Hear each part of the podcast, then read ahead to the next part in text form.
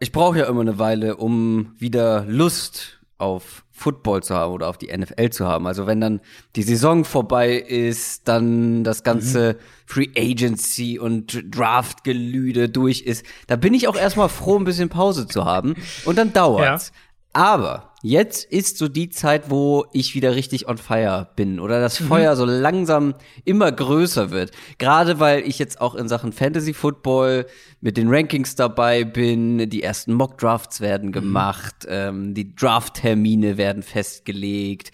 Und apropos Draft-Termine, wir haben auch einen festgelegt. Und zwar für unsere Hörerliga. Aber bevor wir darüber sprechen, vielleicht noch ein, zwei Sachen. Was ist diese Hörerliga überhaupt? Vielleicht gibt es ja ein paar Leute, die uns zum ersten Mal hören. Wir machen immer eine Fantasy-Football-Hörerliga jedes Jahr. Eine Zwölferliga. Das ist die exklusive Möglichkeit, gegen Adrian Franke und mich Fantasy-Football zu spielen. Ich glaube, es gibt keine andere, ne? Du hältst dich ja vornehm aus ja, vielen Ligen zurück. Ich, ja, ich habe mich äh, auch wirklich immer mehr zurückgezogen. Also ich spiele nur noch ganz wenig Fantasy Football, aber natürlich die Hörerliga ist die Liga, die ich am intensivsten spiele. Das ist auch äh, richtig so. Hat trotzdem noch nicht zum Sieg gereicht, aber vielleicht dieses Jahr.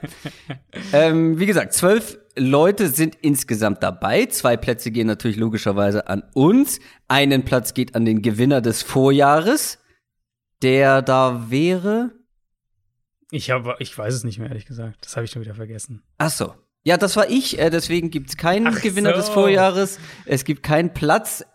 Wir haben uns aber überlegt, äh, es gibt eine kleine Überraschung äh, für diesen einen Platz, der jetzt sozusagen frei geworden ist. Und zwar, das wissen die äh, Jungs selber noch gar nicht, äh, der geht an das Organisationsteam der Fantasy Football Bundesliga. Also Michael Klock war letztes Jahr schon mit dabei, aber da gibt's ja noch ein paar andere Leute im Hintergrund und die können sich dann, ähm, ja, die können dann dieses Team managen. Und mhm. dann bleiben neun Plätze übrig, die wir verlosen. Wie machen wir das? Richtig, die wir verlosen, die wir traditionell in der Folge verlosen, dann in der, jetzt in der kommenden Folge werden wir die verlosen. Ähm, ihr könnt euch dementsprechend natürlich bewerben. Wir werden dann wieder Posts absetzen. Also bitte schreibt uns nicht irgendwelche Nachrichten, äh, Direct Messages, irgendwie sowas, so nach dem Motto, hey, ich will mich auch bewerben, sondern wir werden Posts absetzen auf Twitter und Instagram. Und alle, die darunter sich bewerben. Also da könnt ihr schreiben, was ihr wollt. Hier, ich will dabei sein, was auch immer. Und uns auf dem entsprechenden Kanal folgen. Also wenn ihr uns auf Instagram schreibt, dann, dass ihr uns auf Instagram folgt und Twitter das gleiche. Ähm, unter denen wird dann ausgelost. Also es wird dann ganz, äh, ganz neutral wird es eine Auslosung geben zwischen allen, unter allen, die sich beworben haben. Gerne auch andere Leute darunter verlinken, die vielleicht auch Bock darauf haben, natürlich. Und ganz wichtig, ihr müsst auf der Plattform abonniert haben, also Follower sein, genau. äh, wo ihr kommentiert, sonst habt ihr keine Chance. Also wenn ihr bei Twitter kommentiert, Twitter-Kanal folgen und wenn ihr bei Instagram kommentiert, natürlich den Instagram-Channel folgen.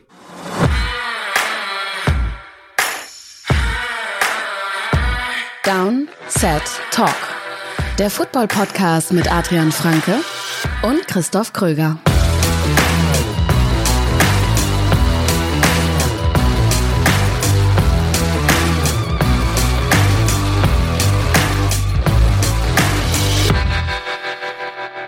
Herzlich willkommen zu einer neuen Folge Downset Talk, der offizielle NFL-Podcast von The Zone und Spox mit mir, Christoph Kröger und Adrian Franke.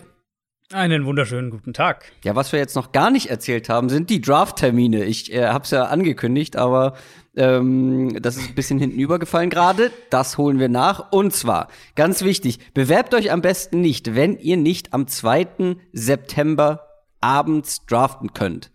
Also genaue Ur Uhrzeit legen wir noch fest. Ich schätze mal 20 Uhr. Ja. 20.30 Uhr. Irgendwie so. Da werden wir draften. Ähm, das Ganze werden wir live streamen, wie im letzten Jahr auch, auf unserem YouTube-Channel. Also auch den gerne abonnieren, dann verpasst ihr das auf jeden Fall nicht. Aber wie gesagt, wenn ihr da keine Zeit habt, es wäre sehr ärgerlich, wenn wir ein Autopick-Team mit dabei hätten. Das wäre natürlich nicht so schön. Ähm, und einen Tag vorher gibt es übrigens auch noch einen Livestream. Da werden wir nicht selber draften, sondern anderen Leuten beim Draften zugucken. Auch das haben wir letztes Jahr schon gemacht und das war wirklich ein großer Spaß, weil man ist deutlich entspannter bei der Sache. Also bei unseren eigenen Also, Drafts bin ich immer sehr fokussiert und wollte sehr angespannt. äh, Wer das noch nie ge geschaut hat, hat ähm, wenn wir selbst draften dann und, und das äh, live begleiten. Chriso verliert immer irgendwann so zwischendurch ein bisschen den Überblick ähm, und ist dann, äh, wird dann ganz still oder merkt gar nicht mehr, wer dran ist. Ähm, Ja. Aber am äh, Tag davor, genau, werden wir ganz entspannt einen anderen Draft kommentieren. Genau, den Welchen denn, der, Christoph? den der Fantasy Football Bundesliga. Das haben wir letztes Jahr äh, schon gemacht zur Premiere dieser Bundesliga. Dieses Jahr werden da, ich glaube, ähm, acht andere Leute oder sechs neue Leute mit dabei sein, die aufgestiegen sind in die Bundesliga. Also das wird ganz interessant, auch dann mal so für uns natürlich, um zuzugucken, wo geht welcher Spieler vielleicht vom Board. Ist ja auch eine ähnliche Liga, also auch eine Zwölferliga wie bei uns, die Hörerliga. Also bei diesen beiden Livestreams dann am 1. und 2. September solltet ihr mit dabei sein. Bei uns bei Patreon sind auch viele neue Leute mit am Start. Natürlich auch hier der Grund äh, oder einer der Gründe ist die Fantasy Football Bundesliga. Ähm, viele neue Leute am Start. Vielen Dank für eure Unterstützung. Ganz besonders hervorheben möchte ich heute Ole Meiners. Der ist nämlich mit 20 Euro pro Monat am Start und da bekommt man hier in einer Folge eine persönliche Erwähnung. Vielen, vielen Dank. News aus der NFL. kommen wir zu allen Neuigkeiten rund um die NFL und fangen bei einem Payday an. Beziehungsweise wir hatten mehrere Paydays für den ein oder anderen Spieler. Fangen wir bei den Buffalo Bills an. Die haben nämlich, nachdem Josh Allen wirklich eine brutal starke Saison gespielt hat letztes Jahr, einen neuen Vertrag gegeben. Und das, beziehungsweise der Vertrag hat's in sich. Der hat's in sich, in der Tat. Und auch gut, wie du es gerade eingeleitet hast, weil ähm, er hat halt eine wirklich gute Saison gespielt, ne? muss man schon sagen. Also ein bisschen Risiko schwingt da schon mit. Er ist der erste Spieler jetzt ganz offiziell in der Geschichte der NFL, der 100 Millionen Dollar vollständig garantiert bekommt. Also nicht garantiert für Verletzungsfall, nicht garantiert mit äh, am dritten Ligatag äh, nächstes Jahr wird dann XY garantiert, sondern komplett garantiert. Ähm, also bei Allen nur mal ganz grob, es wird jetzt natürlich ein paar Zahlen geben, ähm, aber bei Allen, ganz grob Signing-Bonus, sein Gehalt in der kommenden Saison und dann noch ein paar Boni- und Gehaltzahlungen bis einschließlich 2024 sind dann mit dabei, die eben zusammengerechnet auf diese 100 Millionen, äh, womit man dann auf diese 100 Millionen Dollar kommt. Ähm, wer jetzt vielleicht an Patrick Mahomes denkt, der natürlich diesen Mega-Vertrag hatte, der hatte tatsächlich nur, in Anführungszeichen, 63 Millionen Dollar komplett garantiert. Klar, über die Vertragsdauer mit verschiedenen Escalators wird dann Summe X und Y und so weiter kommt dann dazu als, als sichere Garantie zum Start einer Saison oder solche Geschichten. Aber der hatte nur 63 komplett garantiert. Dak Prescott war der, der jetzt knapp noch davor war mit 95 Millionen ähm, garantiert und Josh Allen eben der erste jetzt mit 100.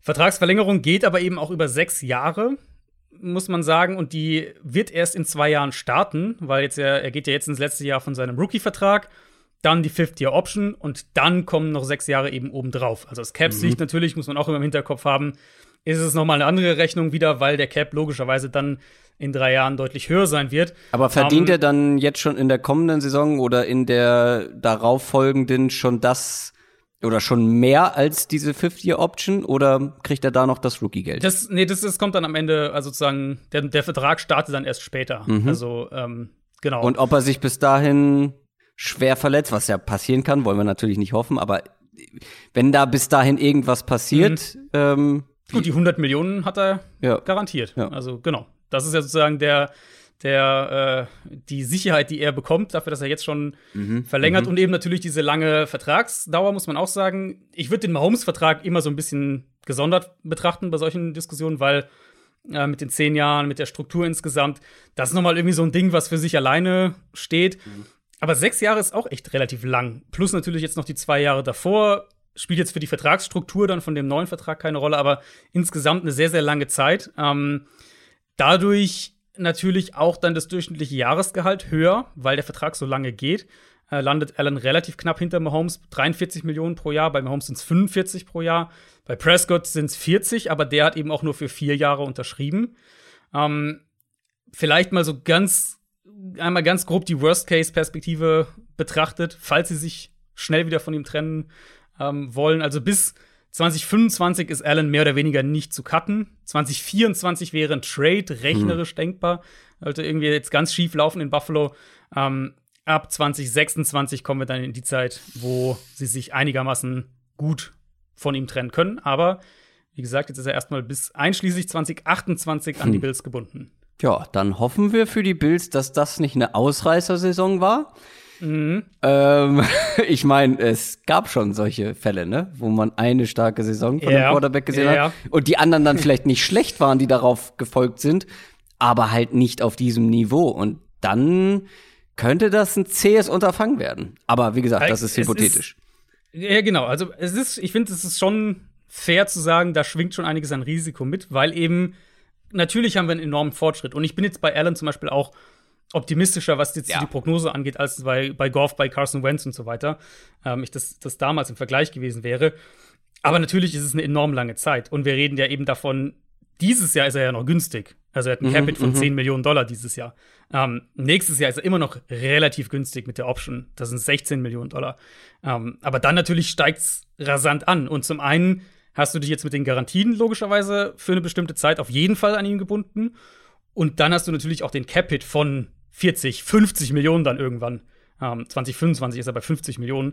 Mhm, wo du natürlich Josh Allen auch ein gewisses Niveau haben musst, dass du mhm. einen Quarterback mit dem Cap-Hit dann damit auch einen, einen Kader zusammenstellen kannst, der immer noch um den Titel mitspielen kann. Absolut. Aber trotzdem auch äh, Props natürlich an Josh Allen. Ich glaube, vor äh, wie viele Jahren war das jetzt? Drei Jahren, ähm, als er gedraftet wurde, hätte keiner von uns gedacht, dass er derjenige ja. sein wird, ja. der einen 100 Millionen Euro Vertrag äh, unterschreiben wird. Ne? Also Richtig, ja, ehrlicherweise nicht mal, also muss man gar nicht so weit zurückgehen. Vor der vergangenen Saison ja, hätte ja. da, glaube ich, hätten da nicht allzu viele Leute drauf gesetzt. Da gibt es natürlich jetzt noch ein paar andere Quarterback aus, der, aus dem gleichen Draft, die sich wahrscheinlich die Hände reiben werden, weil meistens werden die Verträge, die später folgen, noch etwas größer, teurer ja. sein. Und da gibt es ja unter anderem noch Baker Mayfield und Lamar Jackson. Lamar Jackson, ja, äh, Josh Rosen wird jetzt hier wohl wahrscheinlich keine Rolle spielen, aber er nicht, die ja. beiden Sam schon. Donald auch ja, erstmal nicht, Darnold, aber stimmt, der war auch noch. Ähm, ja, Sam Donald natürlich wird erstmal jetzt zwei Jahre bei den Panthers sich zeigen können. Naja, ich finde ich super spannend. Also Baker, glaube ich, kann man schneller abhandeln, weil Baker in meinen Augen relativ unberührt ist davon, weil ich glaube, bei ihm ist es nie so die Diskussion, dass er in diese Höhen geht. Noch ähm, nicht. Wenn der so eine Josh Allen-Saison hinlegt nächstes ja. Jahr. Ja, genau. Ist halt die Frage, ob man ihm die jetzt so zutraut. Ich denke eher, dass Baker sich so grob bei Prescott einfindet, mhm. vielleicht knapp drunter. Ähm, also vielleicht eher ein bisschen kürzere Laufzeit, bisschen niedrigeres durchschnittliches Gehalt und so weiter. Ich denke eher, in, den, in dem Bereich wird, wird Baker Mayfield am Ende landen. Lamar Jackson ist für mich halt die, eine super spannende Frage, mhm. wie der Vertrag aussieht. Weil das, also die Ravens sind natürlich eine super smarte Organisation. Ähm, es ist ein irgendwo eine einzig, ein, es ist halt ein einzigartiger Spieler und das finde ich macht halt auch den Vertrag ein Stück weit einzigartig. Ähm, der ich weiß nicht, wie weit er vielleicht weniger Garantien bekommt, ob sie vielleicht dann über eine kürzere Laufzeit auch gehen. Das, also, ich, was Lamar Jackson selbst auch will, will er lieber die langfristige Sicherheit mhm. oder will er mhm. lieber noch mal auf den Markt kommen, äh, finde ich, ähm, also beziehungsweise halt dann für einen neuen Vertrag sozusagen auf den Markt kommen.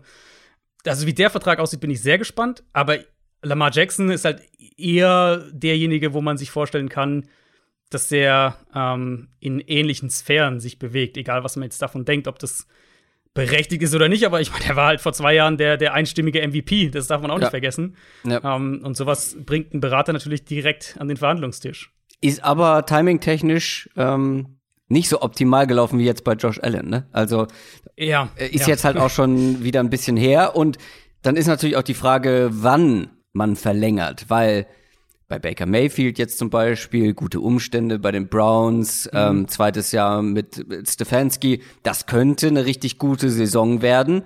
Und vielleicht sagt man, das warten wir noch ab, jetzt aus Bakers Sicht zum Beispiel, das warten wir mal noch ab. Vielleicht können wir mhm. nach dem Jahr noch deutlich mehr rausholen. Und bei Lama Jackson ist es ja auch, also ich glaube, da sind beide Seiten ähm, vielleicht interessiert daran, noch mal zu gucken, wie das kommende Jahr läuft, oder? Was glaubst du, wann das, wann das über die Bühne geht?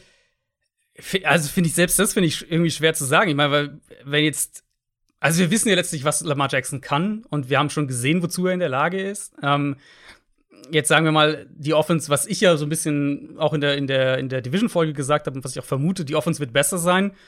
und jetzt sagen wir mal, die Ravens spielen Championship-Game oder sowas. Mhm. Dann wird es natürlich noch teurer. Mhm, also, das ist, mhm. das bei, gerade bei Jackson finde ich, ist die Gefahr auch irgendwo gegeben. Ja, ich finde es super schwer. Ich glaube, mein, mein Bauchgefühl so ein bisschen geht in die Richtung, dass sie es dieses Jahr noch hinbekommen in Baltimore. Aber ähm, wie gesagt, das ist auch ein Vertrag, wo ich keine Ahnung habe, wie der strukturell aussieht. Aber nicht nur bei den Bills war Zahltag, sondern auch bei den Coles und das sogar gleich dreifach.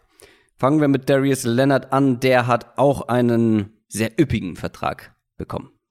Ja, äh, Linebacker-Rekordvertrag dann. Jetzt Josh Allen mit den Garantien neuer Rekord, Darius Leonard neuer Linebacker-Rekord hatten wir so ein bisschen vermutet, nachdem die Niners mit Fred Warner verlängert hatten und dass dann Darius Leonard der nächste ist. Er ist jetzt auch noch mal drüber gegangen. Fünf Jahre, 99,25 Millionen Dollar, 52,5 garantiert, knapp 20 Millionen im Jahr im Schnitt. Ähm, mhm. Also noch mal eine, eine knappe Million über Fred Warner, was den Durchschnitt angeht. Ja, also nicht falsch stehen, Darius Leonard ist ein toller Linebacker und auch wirklich eine Säule in, in dieser Colts Defense, auch ja richtig vielseitig, macht viel in Coverage, Blitzer und so weiter. Ähm, aber 20 Millionen für einen Off-Ball-Linebacker mhm. ist einfach schon richtig viel Geld, wenn wir ja. bedenken, wo die NFL sich hinentwickelt. Ähm, und wenn wir das dann so ein bisschen in den Kontext des Teams packen, bin ich auch gespannt, wie die Colts ihren Cap jetzt über die nächsten Jahre managen. Weil wenn man jetzt mal, ich habe mal geschaut, Stand heute, Cap 2022, dann sind fünf der sechs Top-Cap-Hits, also sozusagen fünf der sechs teuersten Spieler, wenn man so ein bisschen vereinfacht formulieren will, sind zwei Defensive Tackles mit Stewart mhm. und Buckner. Ja. Dann Nelson, Guard, Leonard, ein, ein Off-Ball-Linebacker und Braden Smith, der Right Tackle. Plus halt Carson Wentz, das ist dann der sechste. Ähm, und das sind halt jetzt fünf von sechs Spielern und natürlich ist also auch Buckner logischerweise ein richtig wichtiger Spieler in der Defense. Ja, aber Positional aber Value, ne? Den, genau, von den Ressourcen her ist es schon eine, eine kuriose Verteilung, so ein bisschen. Mhm, um, mhm. ähm, und einerseits natürlich super, wenn man, wenn man gut gedraftet hat und dann die eigenen Leute auch verlängert, was ja in Indianapolis gerade passiert. Ja. Also eigentlich Teambuilding, wie jeder es haben möchte. Aber eben für mich hier so ein bisschen auch nochmal der Hinweis darauf, dass die Colts jetzt viel Geld in Positionen stecken, die ich nicht unbedingt als Tier One Positionen so im, im Roster-Building packen würde. Um, ähm, und die Gefahr ist dann halt, dass du, dass du dann so ein bisschen ins Mittelmaß abrutschen kannst, wenn du nicht den Quarterback findest, wenn du nicht in den richtigen Momenten im Roster-Building aggressiv bist.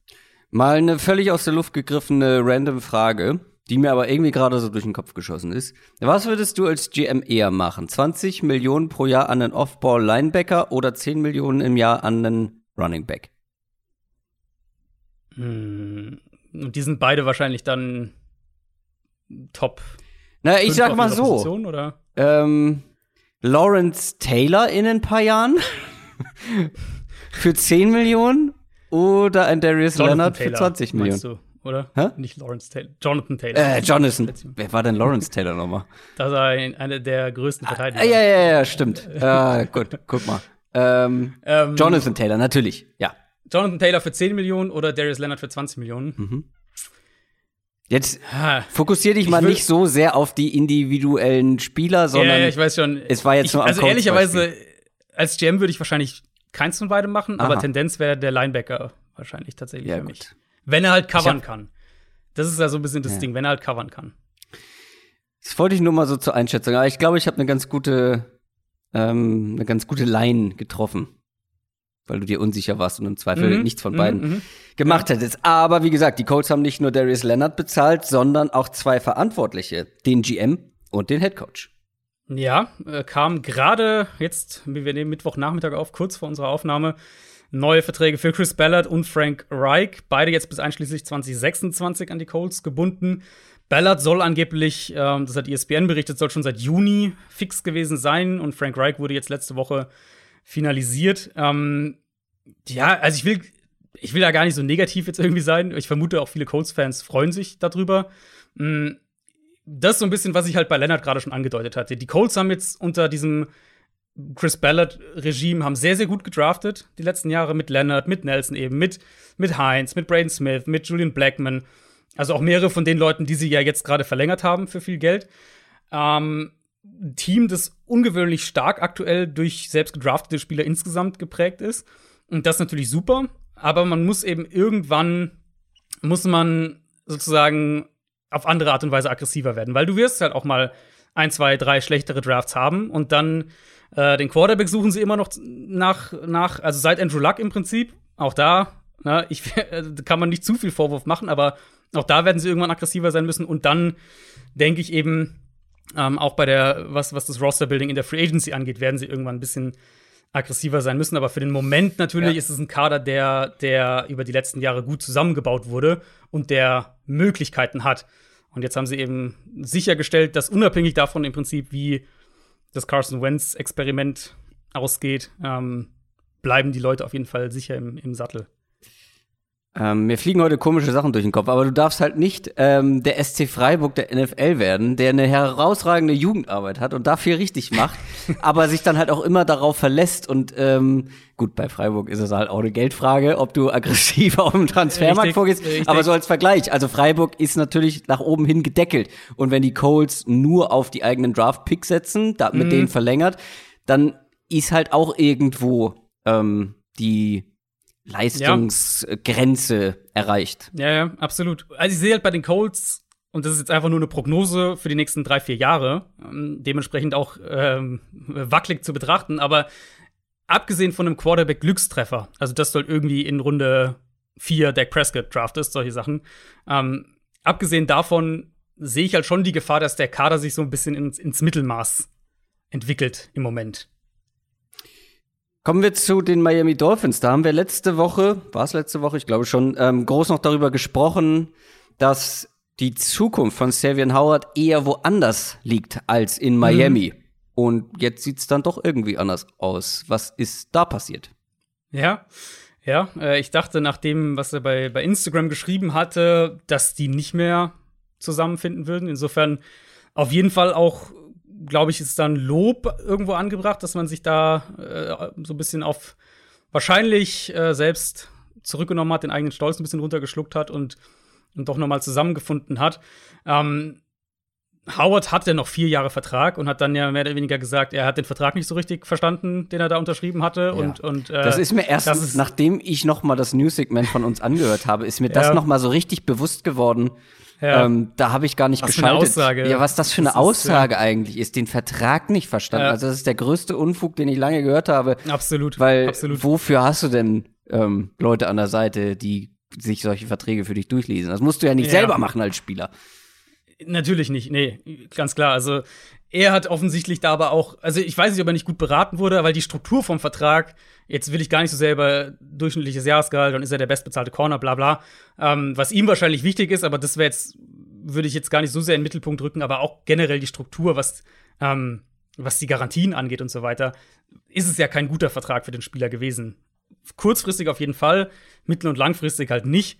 Ähm, er hat ihm zugestimmt, er hat es unterschrieben, Eben. also muss man die Schuld auf jeden Fall da auch bei ihm suchen. Trotzdem finde ich es unterm Strich gut, dass Miami das gemacht hat, dass sie ihm jetzt nochmal entgegengekommen sind, weil er halt ein, er ist halt ein Top-Man-Corner und muss ja. ja ganz klar sagen, die Defense funktioniert nicht ohne so einen Cornerback. Ähm, jetzt bekommt er, ohne jetzt zu sehr in die Zahlen zu gehen, aber er bekommt über Boni-Zahlungen, kann er einmal mehr Geld verdienen, schon jetzt in der kommenden Saison. Dann wurden Teile von seinem Gehalt nächstes Jahr wurden in Garantien umgewandelt für den Verletzungsfall, also hat er da mehr, mehr Absicherung und nochmal, äh, ich glaube, knapp sieben Millionen von seinem Gehalt 2022 wurden garantiert. Also sprich ein bisschen Geld mehr, ein bisschen mehr Sicherheit, ein bisschen mehr Garantien, was ja eben auch laut seiner Aussage ein wichtiger Punkt eben auch war. Und ähm, ja, also Rappaport hat auch berichtet, dass die Dolphins ihm zugesichert haben, dass man sich nach der Saison noch mal zusammensetzt, vielleicht dann einen ganz neuen Vertrag aushandelt. Wer weiß, könnte ich mir auch vorstellen. Im Kern, wie gesagt, ich fand es waren, es waren schwache Aussagen von, von Xavier Howard. Ich finde es trotzdem gut, dass die Dolphins so ein bisschen nachgegeben haben, weil er ist halt wahrscheinlich der wichtigste Spieler mhm. in der Defense in dem Team und du willst ja diese Defense ja auch zusammenhalten, um ja, ähm, um Tour das Leben auch irgendwo leicht zu machen. Dann wurde bei den Bucks auch mit einem Coach verlängert, um genau zu sein, mit dem Defensive Coordinator, nämlich mit Toad Bowles.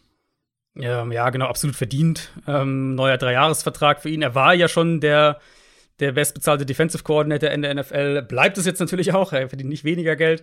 Ähm, hatte noch ein Jahr Restlaufzeit. Der neue Vertrag jetzt ersetzt den alten Vertrag. Also es ist keine Vertragsverlängerung in dem Sinne, sondern ein neuer Vertrag eben über drei Jahre. Und ja, also gehört für mich zu den besten Defensive Coordinators in der NFL. Ich mag sowieso seinen Stil defensiv. Ja. Ähm, und ich meine, wer weiß, vielleicht ist er derjenige, der, der Bruce Arians in zwei Jahren oder wann auch immer äh, als, als Head Coach in Tampa Bay beerbt. Ja, weil er jetzt schon in der Offseason ähm, einer, der gehandelt wurde als möglicher Mhm. Head Coach Comebacker sozusagen. Einer, der unter ihm gespielt hat, ist Gerald McCoy. Und der hat ein neues Team gefunden. Es sind die Las Vegas Raiders. Äh, genau, einer der großen Namen, die noch zu haben waren, würde ich sagen, Gerald McCoy. Der letzte Saison hat er ja ver äh, verletzt verpasst. Ähm, geht jetzt. Ach stimmt, hat er dann überhaupt unter Bowles gespielt? Was Ich habe gerade überlegt, er, also letztes Jahr war er ja schon nicht mehr in Tampa. Ähm, Aber warte mal, aber seit wann ist Bowles da? Schon, bin mir, ich, schon das Jahr davor? ich bin mir gerade, ich glaube, dass, dass Bowles nicht mit McCoy zusammen da war. Ähm, Mach, wei- mach, mach damit weiter, ich, äh, ich recherchiere das mal. Ja, ähm, nee, also geht jetzt für, die, für ein Jahr zu den Raiders. Natürlich ist immer die Frage, ein 33-jähriger Spieler, der von einer schweren Verletzung zurückkommt, was hat er noch im Tank, der ein Jahr komplett verpasst hat. Aber generell, die Raiders können jede Pass-Rush Force, jede Präsenz, jeden Spieler, der, der individuell Pass Rush äh, gewinnen kann, können sie gebrauchen. Und mehr Tiefe gibt er ihnen ja. Und wir haben ja so ein bisschen über diese Defensive Line gesprochen, auch in der, in der Division-Folge, dass sie halt jetzt nicht also die haben keine individuelle Hochklasse irgendwo, aber halt eine ganz gute Rotation. Und Gerald McCoy in der Rolle zumindest wird er ja auch noch helfen. Ja, guck mal, ich habe Quatsch erzählt. 2018 hat er die Bucks verlassen. Ich habe die Panthers völlig vergessen. Ja, genau. Dallas wäre ja letztes Jahr dann gewesen. Genau. Und da ähm, hat er aber nicht gespielt. genau, aber die Panthers habe ich irgendwie vergessen. Ich dachte, ähm, er wäre noch bei den Bucks gewesen. Und 2019 kam Todd Bowles zu den Bucks. Die haben sich genau verpasst, also. Gut, letzte News. Die wichtigste News der Woche, denn es gab ein Footballspiel letzten Donnerstag, schon eine Weile her. Vielleicht hat es der ein oder andere mitbekommen, die Cowboys gegen die Steelers im Hall of Fame Game. Was ist am Ende bei rausgekommen, beziehungsweise gibt's Takeaways, die du mitgenommen hast? Jetzt wäre aber die Frage, ob weißt du eigentlich, wie es ausgegangen ist? Naja, da es in unseren News-Notizen steht, weiß ich, dass die Steelers gewonnen haben. Nein, das habe ich schon mitbekommen tatsächlich. Ich habe auch gehört, äh, dass gerade bei den Steelers ähm, ein paar Leute gespielt haben, mehr gespielt haben. Ähm, beziehungsweise, Ja, du hast ja. ja. noch gesagt, Starter werden wir nicht sehen. Und gerade bei Ja. den Steelers sah das dann doch anders aus.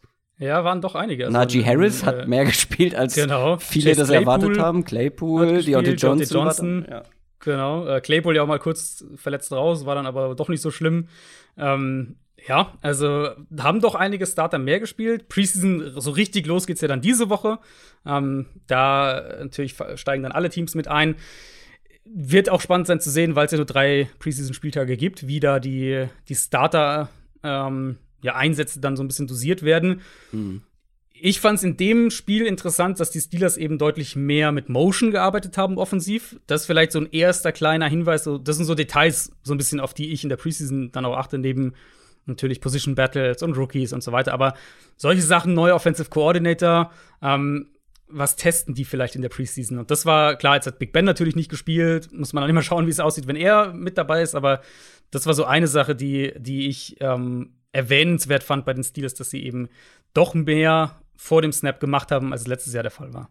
Apropos Dinge, auf die ihr in der Preseason achten könnt und achten sollt. Du hast eine ganze Bonusfolge dazu gemacht. Richtig, richtig, ja. Äh, ja, wir haben, ich, wir haben letzte Woche haben wir so ein bisschen die Preseason oder wir haben das Hall of Fame Game äh, belächelt, glaube ich, Ja. kann man schon sagen. Ja. Ähm, und ich würde halt auch aus, auf ein Hall of Fame Game, ne, würde ich ja noch mal ein bisschen besonders betrachten. Aber Preseason kann man schon ein bisschen was mitnehmen. Und ähm, darüber habe ich gesprochen in der Bonusfolge. Äh, für alle Supporter findet ihr natürlich auf Patreon und eben über Position Battles, aber über auch über generelle Sachen, über einzelne Spieler und so weiter, auf die ich achte. Einfach so ein paar, paar Dinge, auf die man, glaube ich, schauen kann und vielleicht auch ein paar, auf die man nicht unbedingt schauen sollte, wenn man sich mehr mit der Preseason befasst. Schaut gerne mal vorbei, www.downsettalk.de slash support. Da kommt ihr zu Patreon und könnt uns unterstützen und dann natürlich auch unter anderem diese Bonusfolge hören. NFL Preview. Und damit kommen wir zur NFC North. Ich habe es im Intro sozusagen gar nicht angekündigt, aber ihr werdet es gesehen haben. Es steht im Titel. Unsere nächste Division Preview steht an. Die NFC North. Die Lions, die Vikings, die Bears und die Packers sind an der Reihe. Auch vor allem in Deutschland eine der beliebtesten Divisions, mhm. Denke ich mal. Ähm, also zumindest, was ich so in unserer Community mitbekomme. Wir werden wieder beim schlechtesten Team des vergangenen Jahres anfangen und uns dann Team für Team durcharbeiten. Und wir schauen jetzt zuerst auf die Detroit Lions. Die haben nämlich nur fünf Siege geholt letztes Jahr, elf Niederlagen und danach gab's einen Neuanfang in Detroit. Da hat man mal wieder auf den Reset-Button gedrückt und ich glaube, es ist für alle Beteiligten klar, sowohl die Fans, auch den Leuten in Detroit, das wird ein Umbruchsjahr. Das ist der Anfang eines Neustarts mit einem neuen Head Coach, Dan Campbell, ein kniescheibenbeißender Head Coach mit Anthony Lynn, sehr erfahrener Mann als Offensive Coordinator. Aaron Glenn, übrigens in sieben Jahren vom ersten Trainerjob zum Defensive Coordinator in der NFL. Und vor allem ist es auch das Ende einer Ära bei den Lions, der Matthew Stafford-Ära. Der neue Quarterback heißt Jared Goff, zumindest fürs anstehende Jahr. So, jetzt fangen wir mit Jared Goff an. Die letzten Jahre bei den Rams da hat er nicht wirklich eine Verbesserung gezeigt, keine Entwicklung gezeigt. Deswegen ist, glaube ich, ein Neuanfang für Jared Goff gar nicht so verkehrt, für die Rams nicht so verkehrt und bei den Lions kommt er wahrscheinlich zum richtigen Zeitpunkt. Ähm, allerdings ist das jetzt natürlich eine ganz andere Situation für Jared Goff, ein ganz anderes Umfeld. Bevor wir über Goff als Quarterback sprechen, lass uns lieber mal über diese Umstände sprechen oder was das bedeuten könnte für ihn, wo er da jetzt hinkommt bei den Lions, weil das sieht ein bisschen anders aus. Also du kommst von einem Top-Team zu einem absoluten Umbruchsteam. Du kommst von Sean McVay zu Dan Campbell. Ich möchte das gar nicht werten, aber du kommst halt von so einem ja, taktischen Mastermind zu halt ein so einem ja, also auch wenn man die Interviews jetzt äh, während der Training Camps hört und liest, ähm, ja, zu einem Oldschool NFL-Coach, würde ich mal sagen. Dann kommst du von einem Receiving Core bestehend aus Robert Woods und Cooper Cup zu. Und da wird's schon schwierig. Wer genau sind die Starting Receiver äh, bei den Lions? Hm. Brashard Perryman hm. sicherlich, Tyrell Williams ja. ist am Start, Amon ja. Ross St. Brown als Rookie, Quintus ja. Cephas unter anderem.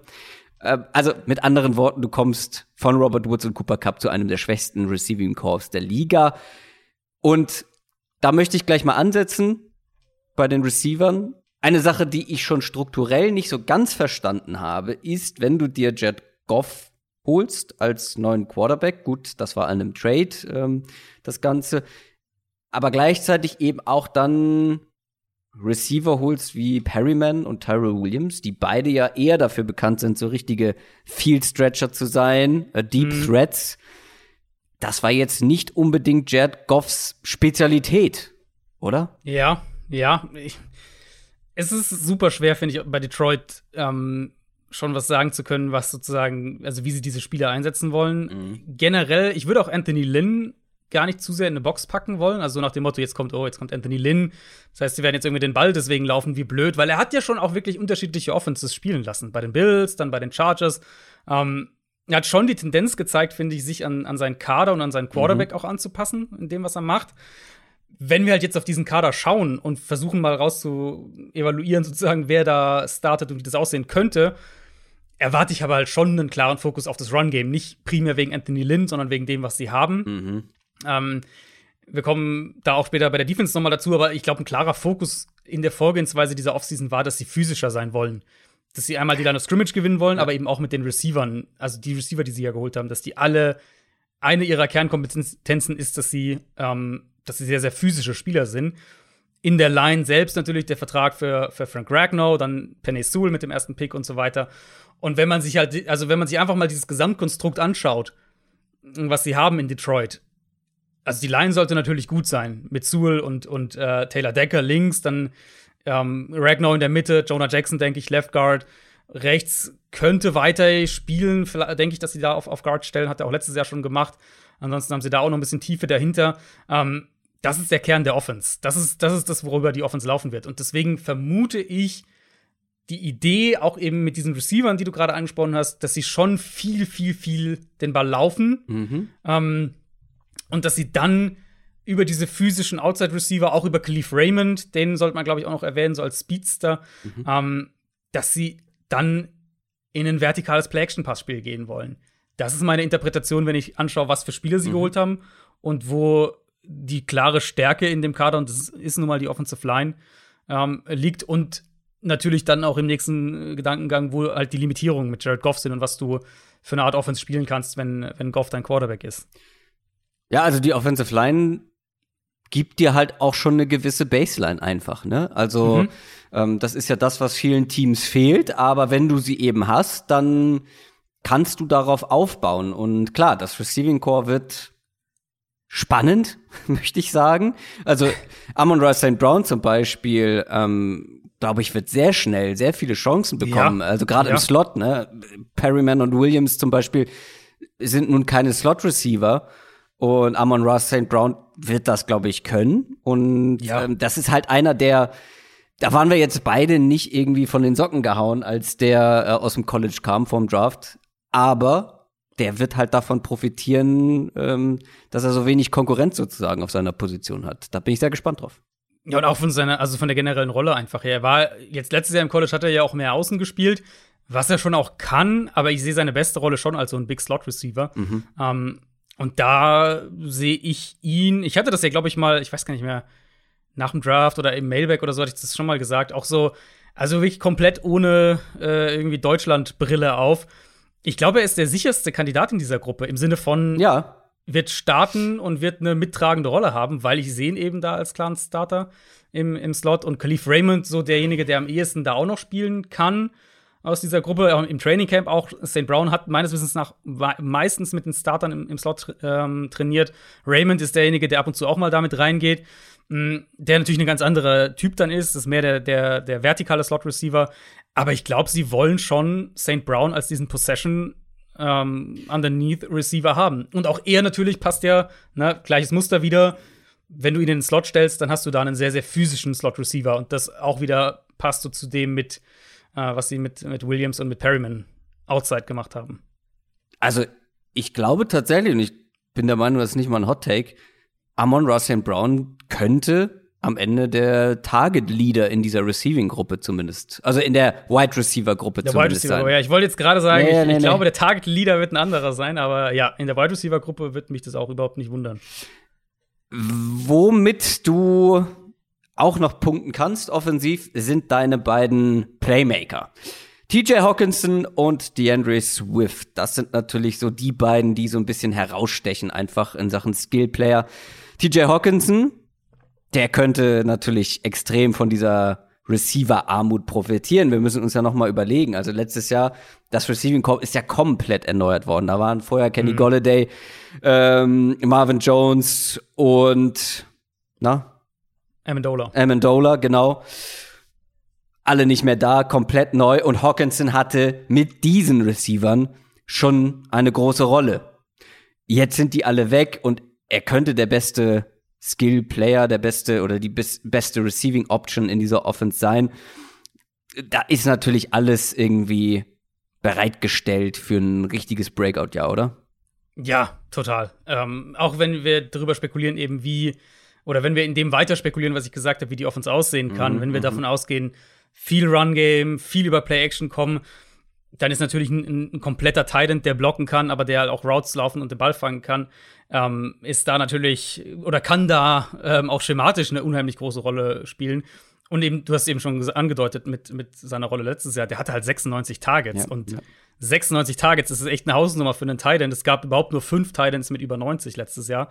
Ähm, klar, dann hast du Darren Waller und, und Travis Kelsey und so weiter, die sind noch mal in anderen Sphären, aber ähm, ich denke, dass Hawkinson oder mein, wenn, wenn ich wetten müsste, dann würde ich sagen, Hawkinson wird der sein, der die meisten Targets bekommt Ja. ähm, bei den Lions und dass er auch wirklich in der, also auch schematisch, denke ich, ein, ähm, ja, schon so, so ein Dreh- und Angelpunkt in der Offense irgendwo sein wird, wenn sie so spielen, wie, ähm, wie ich das denke. Und das kann dann Äh, selbst auch wenn nicht. Wahrscheinlich auch selbst wenn nicht. Ähm, und das kann dann eben auch viel mit zwei Titan-Sets zum Beispiel funktionieren. Also sie haben ja Darren Fells noch Mhm. ähm, geholt, der jetzt eher der Blocker ist. Aber Hawkinson das spricht ja, ja noch beides. mehr dafür, dass dann Hawkinson die Genau. Receiving-Waffe äh, auf der Position eben ist, wenn du dann noch den Genau. zweiten hast, der eher Genau. zum Blocken da ist.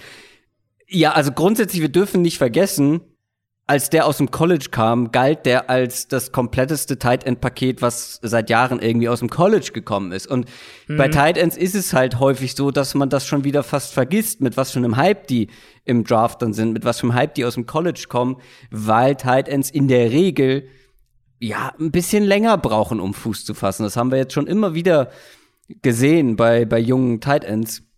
Und Hawkinson hat sich von Jahr zu Jahr gesteigert, wurde auch von Jahr zu Jahr immer mehr involviert. Wir dürfen nicht vergessen, was der auch für ein physischer Freak ist. So. Und ich glaube, Hawkinson, ja, der muss aber auch in gewisser Weise diese Offense mittragen.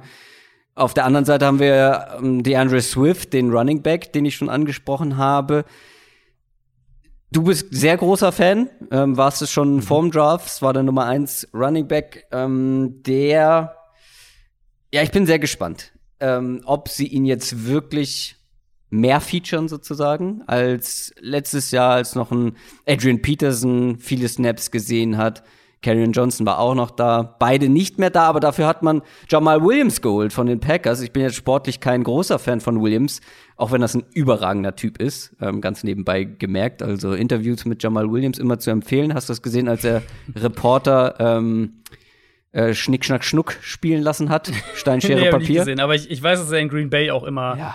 sehr beliebt war bei, bei den Reportern. Ja, guckt euch das mal an. Ähm, da wollen nämlich zwei Reporter ihm gleichzeitig eine Frage stellen und er sagt ganz trocken, okay, ihr macht jetzt hier äh, Stein, Schere, Papier gegeneinander. äh, und der, der gewinnt, darf mir die Ja, Frage sehr stellen. Und das hat er später nochmal gemacht. Sehr zu empfehlen, überragender Typ, ähm, großer Unterhaltungswert. Sportlich bin ich kein großer Fan, aber er wird wahrscheinlich das übernehmen, was die Andrew Swift jetzt nicht von Haus aus besonders gut kann. Da sprechen wir von Short Yardage, da sprechen wir von äh, Goal-Line Carries und gerade für alle Fantasy-Football-Besitzer dann von DeAndre Swift wird Jamal Williams nerven. Da kann man sich, glaube ich, sicher sein. Ja, was noch viel mehr nervt, ist ja natürlich die, die Leistenverletzung, mit der er sich da irgendwie, oder ich weiß gar nicht genau, ob es eine Verletzung ist, aber halt irgendwelche Leistenprobleme, mit denen sich Swift ja jetzt eigentlich schon das ganze Trainingcamp über rumschlägt, ist so ein bisschen in and out, ähm, hat auf jeden Fall schon einiges verpasst an, an Trainingszeit. Das muss man natürlich beobachten, gerade für einen Back, der viel von, von seiner Beweglichkeit auch lebt und von seiner Explosivität kann sowas dann sich logischerweise auch durch die Saison ziehen. Aber generell denke ich schon, dass das eine Offense werden könnte, die so ein bisschen wie diese alten Chargers-Offenses mit, mit Eckler und Melvin Gordon. Ähm, so, vielleicht so ein bisschen in diese Richtung. Swift, der, der klare Receiving Back, der aber auch eine gewisse Rolle im, im Run-Game bekommt, größer als Ja. wahrscheinlich das bei Eckler früher der Fall war. Ähm, Dafür, dafür Williams eine kleinere Rolle, weil zwischen Williams und einem Gordon Richtig. zu Chargers-Zeiten, da sehe ich dann doch noch ein gutes Stück. Ja, ja, absolut, genau. Also die Aufteilung ja ein bisschen von der Gewichtung her sozusagen mehr in die, in die Richtung von Swift, aber die werden jetzt mal davon ausgehend, dass sie hoffentlich beide fit sind, ähm, werden die sich, denke ich, das schon aufteilen da im Backfield. Aber ich denke, dass Swift gerade auch im Passspiel absolut eine, eine ausgeprägte Rolle haben sollte. Ja, und dann ist Jet Goff mit dabei. Was glaubst du, wer profitiert mehr? Die Offense von Jet Goff oder Jet Goff von der restlichen Offense? Ah, ich Philosophische Frage, ich weiß. Ja, ich, ich fürchte fast Goff von der Offense, weil, also Goff ist ja für uns jetzt beide kein, und ich denke, das ist kein Hot Take, kein Quarterback, der eine Offense prägt, sondern es ist ein Quarterback, der eine Offense umsetzen kann, was schon mal auch mehr ist, als viele können, aber ähm, der halt eine, eine funktionierende Struktur braucht, der eine gute Offensive Line braucht, damit er sozusagen dann ähm, das Ganze nur noch umsetzt auf dem Feld. Und dann kann er, also wir haben es ja schon gesehen von ihm. Ne? Klar, da Ja. hat alles funktioniert und so weiter, aber in dieser, in dieser Super Bowl-Saison, also wo die Rams ins Super Bowl gekommen sind, ähm, da war es ja auch eine super explosive vertikale Offense. Er kann, er hat schon den Arm dafür und so weiter, aber generell würde ich schon eher sagen, ähm, wenn, dann wird Goff davon profitieren, dass irgendwie, keine Ahnung, die Line vielleicht eine Top 5 Line oder sowas ist und, und ähm, Anthony Lynn ein gutes, gutes Scheme für diese, für das Personal findet. Und das hat man die letzten Jahre ja immer wieder gehört, wie sehr er auch von einem Sean McVay dann profitiert, dass er den halt irgendwie Mhm. viel im Ohr hat, ähm, dauerhaft im Ohr hat. Und ich bin sehr gespannt, wie das halt dann ohne ihn aussieht. Ich meine, wir haben ja. ein Jahr in der NFL von Jared Goff ohne Sean McVay erlebt. ja, das, war, gut. gut, das war seine Rookie-Saison fair und ja. das war auch ähm, ja ein Coach, der nicht ansatzweise da war, wo Sean McVay dann direkt war. Ja, aber und auch keine Offensive Line und so weiter. Ähm, gut, alles fair, aber trotzdem, ich bin gespannt, wie das dann ohne Sean McVay im Ohr aussieht. Wollen wir zur Defense kommen? Die mhm. Defense war letztes Jahr eine absolute Katastrophe. Man könnte dafür argumentieren, dass sie vielleicht sogar die schlechteste der NFL war, zumindest eine der schlechtesten. Mhm. Da haben Verletzungen eine Rolle, Rolle gespielt, da haben aber auch vor allem schlechte individuelle Leistungen eine Rolle gespielt und noch andere Themen. Auch hier gibt es, wie gesagt, einen neuen Koordinator. Ähm, mit Dan Campbell natürlich auch einen defensiv orientierten Head Coach. Ähm, können wir gleich noch drüber sprechen, was du vielleicht von ihm auch schematisch erwartest. Probleme gab's, weil die Secondary nicht gut gespielt hat. Äh, vor allem auch, oder einer der Gründe ist natürlich, wenn dann so ein First-Round-Pick, ähm, ja, wie Jeff Okuda sehr große Probleme hat. Ähm, dann ein Oruwarie, ähm, der andere junge Cornerback, eben nicht die Entwicklung hingelegt hat, die man sich erhofft hat, vielleicht nach dem ersten Jahr. Das ist ja das, was wir immer ansprechen. Du kannst nicht davon ausgehen, dass junge Spieler immer besser werden. Ja. Und ja. bei Oruwari ist zum Beispiel gut, in der Defense konnte niemand glänzen, aber trotzdem, er hat sich jetzt individuell auch nicht so entwickelt, wie man das, glaube ich, gehofft hat. Ähm, die, die Safeties mit Tracy Walker und Will Harris haben gestruggelt. Warum erwähne ich diese vier Namen ganz bewusst? Weil das alles Spieler sind, die wahrscheinlich auch im nächsten Jahr wieder starten werden. Mit mhm. Okuda, mhm. mit Oruwari, mit Walker, mit Harris. Was hat das zu bedeuten für die Defense? Glaubst du, das war jetzt einfach ein, ja, irgendwo auch ein Ausrutscher, weil diese Defense einfach insgesamt so schlecht war und du da gerade als mhm. junger Spieler dich dann auch nicht hervorheben kannst? Oder birgt das ein großes Risiko für die Lions, wenn jetzt genau diese Spieler auch wieder starten? Also generell zur Defense würde ich sagen, dass sie von der individuellen Qualität her definitiv besser waren als das, also ich stimme dir voll und ganz zu, das war eine der zwei, drei schlechtesten Defenses in der Liga. Um, ähm, und die individuelle Qualität ist eigentlich besser als das. Das heißt natürlich mhm, so ein bisschen mhm. die Hoffnung, neuer Coaching-Staff setzt es vielleicht besser um, Matt Patricia, das hat einfach nicht funktioniert. Um, ähm, da, ich glaube, da darf man schon auch als Lions-Fan berechtigt ein bisschen Hoffnung mhm. haben.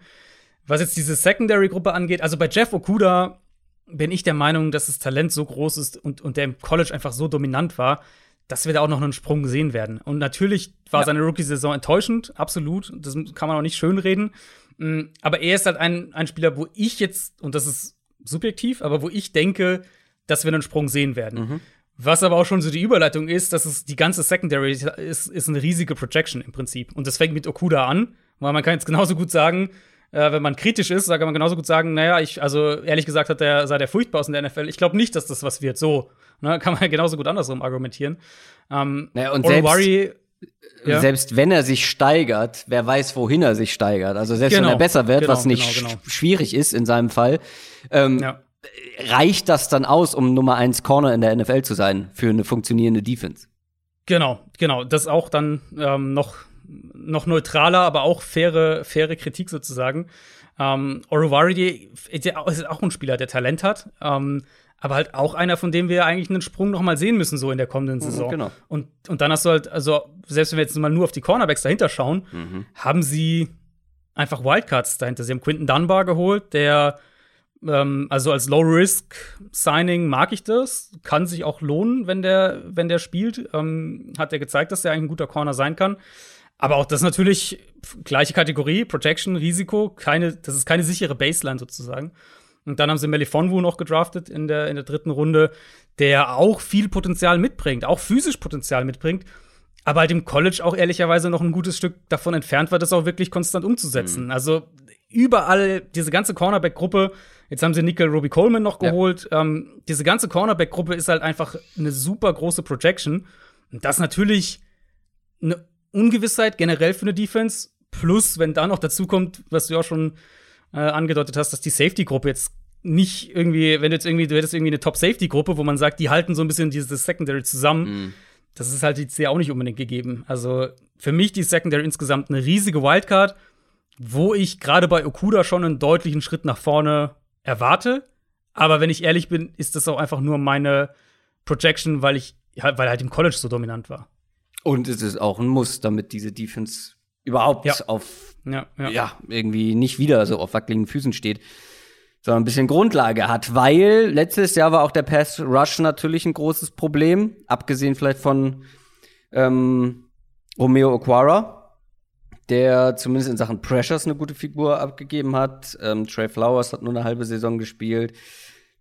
Aber auch hier erhofft man sich ja insgesamt eine Steigerung, weil es gibt zwar neue Namen, so wie Michael Brockers zum Beispiel, der dann ähm, eher innen spielt an der Defensive Line, aber ähm, schon einen Impact haben wird. Aber trotzdem, auch hier ist so ein bisschen der Fall, es sind größtenteils die gleichen Spieler, von denen man einfach mehr erwartet, oder?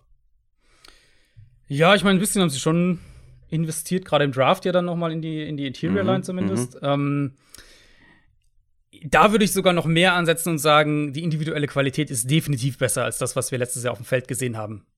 Weil, also Aquara für mich, ich meine, wir haben über Aquara in der Free Agency ja einiges gesprochen oder vor der Free Agency einiges gesprochen, ähm, den ich ja, dass ich da eh ein bisschen höher bei ihm war mhm. und bin.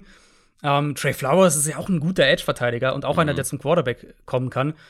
Dann Interior Line eben Brockers sollte denen mehr Stabilität geben. Und sie haben ja wirklich an Tag zwei doppelt hier ja. rein investiert mit, mit Levi Onwuzuriki und Ali McNeil, die ich eigentlich als Spieler, also gerade Onwuzuriki auch eigentlich ganz gerne mochte. McNeil nochmal so, so der, der, ähm, vielleicht eher der, der, der größere, physischere Typ noch, aber das sind auch beides Spieler, die dir eigentlich auch schon als Rookie eine gewisse Baseline geben sollten. Also in meinen Augen das ist jetzt keine dominante Defensive Line oder sowas, aber in meinen Augen sollte das eine Defensive Line sein, mit mhm. der du nicht ansatzweise so übel teilweise aussiehst, wie es letztes Jahr der Fall war. Uh, Linebacker, auch die haben schwach performt. Also ihr merkt, ähm, ja, ja. alle Teile haben eigentlich schwach performt. Jamie Collins war da wahrscheinlich noch einer der besseren, aber ein Tawai zum Beispiel ist jetzt mhm. auch nicht das, was, von einem, was man von einem Second-Round-Pick erwartet. Man hat ja, jetzt Alex. Anzalone geholt, den kennen wir von den Saints. Der bringt dir wahrscheinlich irgendwo eine gewisse Baseline. Grundsätzlich finde ich, muss man sagen, die Leute, die sie geholt haben, das sind jetzt keine High-Caliber-Signings, aber das sind alles mhm. Leute, mhm. die aus einer sehr schlechten Defense eine ja, dadurch, dass sie einfach eine gewisse Baseline mitbringen, eine vielleicht maximal okaye Defense machen können, wie Anzalone ja. zum Beispiel. Da weißt du einfach, was du bekommst, glaube ich, ein gewisses Niveau. Ja, ja. Das gleiche bei Brockers, das gleiche bei Nickel Robbie Coleman. Das sind alles Leute, die dir einfach ein bisschen Sicherheit, glaube ich, geben, dass du nicht ganz so viele Fragezeichen hast. Aber trotzdem, ähm, auch die Linebacker-Gruppe ist jetzt nichts, mit, äh, womit du angeben kannst. Nee, Linebacker würde ich auch also jetzt habe ich gesagt, bei der Secondary denke ich, dass wir ein bisschen Fortschritte sehen. Die Front sollte, die Line sollte eigentlich besser sein als, ähm, als letztes Jahr. Linebacker ist das, wo ich jetzt am wenigsten argumentieren würde. Also ja, Jamie Collins ist richtig eingesetzt, ein guter Spieler. Aber ähm, das ist jetzt die Gruppe, wo ich denke ich, am wenigsten erwarte, so was Fortschritte auch angeht im Vergleich zu letztem Jahr. Also grundsätzlich, glaube ich, sollte man einfach bei den Lions nicht viel erwarten. Du hast einen Rookie-Head Coach, du hast eine komplett neue Offense, zumindest ja in, in vielen Teilen. Die Offense kann, glaube ich, ganz okay sein. Gerade mit der Line, wie gesagt, auch hier hast du eine Baseline, ähm, dann hast du die ein, zwei Playmaker. Mal gucken, wie sie die Offense dann umsetzen, wie Jed Goff diese neue Offense für ihn umsetzen kann.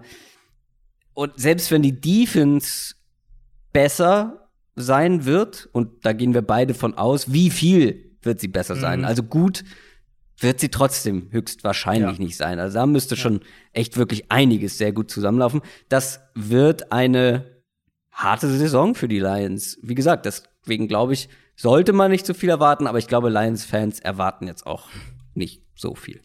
Ja, also der Goff-Move, ich finde den immer noch ein bisschen kurios. Wer weiß, wie das genau hinter den Kulissen ablief. Ähm, wie sehr sie Jared Goff wirklich haben wollten oder ob vielleicht der Pick attraktiver wurde, wenn sie Goff und seinen Vertrag mit übernehmen. Wer weiß es schon genau. Ähm, ich finde es immer noch ein bisschen kurios, dass sie halt Goff da hinstellen. Auf der anderen Seite willst du natürlich auch nicht mit neuem Headcoach und so weiter, willst du nicht direkt. Äh, mit wem sonst? Also. Genau, komplett abschenken, so nach dem Motto. Ja. Ähm, aber halt Goff und auch dann, wenn wir schauen, die Spieler, die sie alle, die sie geholt haben, Tyrell Williams, Perryman, Khalif Raymond, ähm, Darren Fells, Josh Hill, die haben alle Einjahresverträge. Ja. Und das ist halt, ich sag's ja immer, Teams in der Offseason sind so ehrlich wie sonst nie, weil wir halt sehen, was sie mit ihren Ressourcen machen. Und da können sie über Goff noch so viel sagen, wie sehr sie ihn haben wollten. Ja. 2021 ist ein, ist ein Testjahr. Und dann genau. schauen wir, was hängen bleibt und, und wie man das Projekt dann in der nächsten Offseason weiterentwickelt. Aber also, dass es ein Testjahr ist und dass die Lions äh, ein klarer Kandidat für einen Top 5 Pick sind, ich glaube, da müssen wir nicht groß, äh, oder das ist zumindest, denke ich, kein Hot Take. Ja, grundsätzlich, wenn Jared Goff nicht komplett einschlägt, wovon ich eben nicht ausgehe, dann sind die Lions ab der kommenden Offseason wieder auf Quarterback-Suche, ganz klar, um dann halt den genau. zu finden, der für sie dauerhaft eine Antwort ist. Das wird nicht Jared Goff sein, höchstwahrscheinlich. Kommen wir zu einem Team, wo die Quarterback-Position vielleicht auch spannend wird. Schwierige Überleitung, gebe ich zu. Die Minnesota Vikings. 7 und 9 letztes Jahr. Die Minnesota Vikings machen mir so ein bisschen Bauchschmerzen. Warum? Weil das ein Team ist, das vor ein paar Jahren, schon nicht so lange her, wirklich eigentlich so eine ganz safe Playoff-Nummer waren. Jedes Jahr. Mhm. Und sich jetzt so sukzessive in Richtung Ligamittelfeld entwickelt haben. Immer mehr. Das liegt an Themen wie Salary Cap, wo man so ein bisschen improvisieren muss. Das, da gibt es so eine gewisse Inkonstanz in vielen Bereichen. Und wenn die Vikings mal wieder ein richtig komplettes Team hätten, das wäre gut. Weil in manchen Teilen, mhm. in manchen Teamteilen sozusagen, bist du absolute Ligaspitze. In anderen halt aber so überhaupt nicht. Und einmal irgendwie alles zusammenbekommen. Das hm. wäre gut, glaube ich. Ja, ja. Fangen wir trotzdem mal mit äh, Kirk Cousins an, weil ich gerade versucht habe, kläglich eine Überleitung irgendwie herzustellen. ist halt eigentlich, eigentlich die Überleitung ist ja schon mal da, ist halt nicht so leicht, dann ja einen Kader zusammenzustellen, der überall stark ist, wenn Kirk Cousins halt einen Capit von 31 Millionen Dollar hat. Das macht es natürlich schwieriger.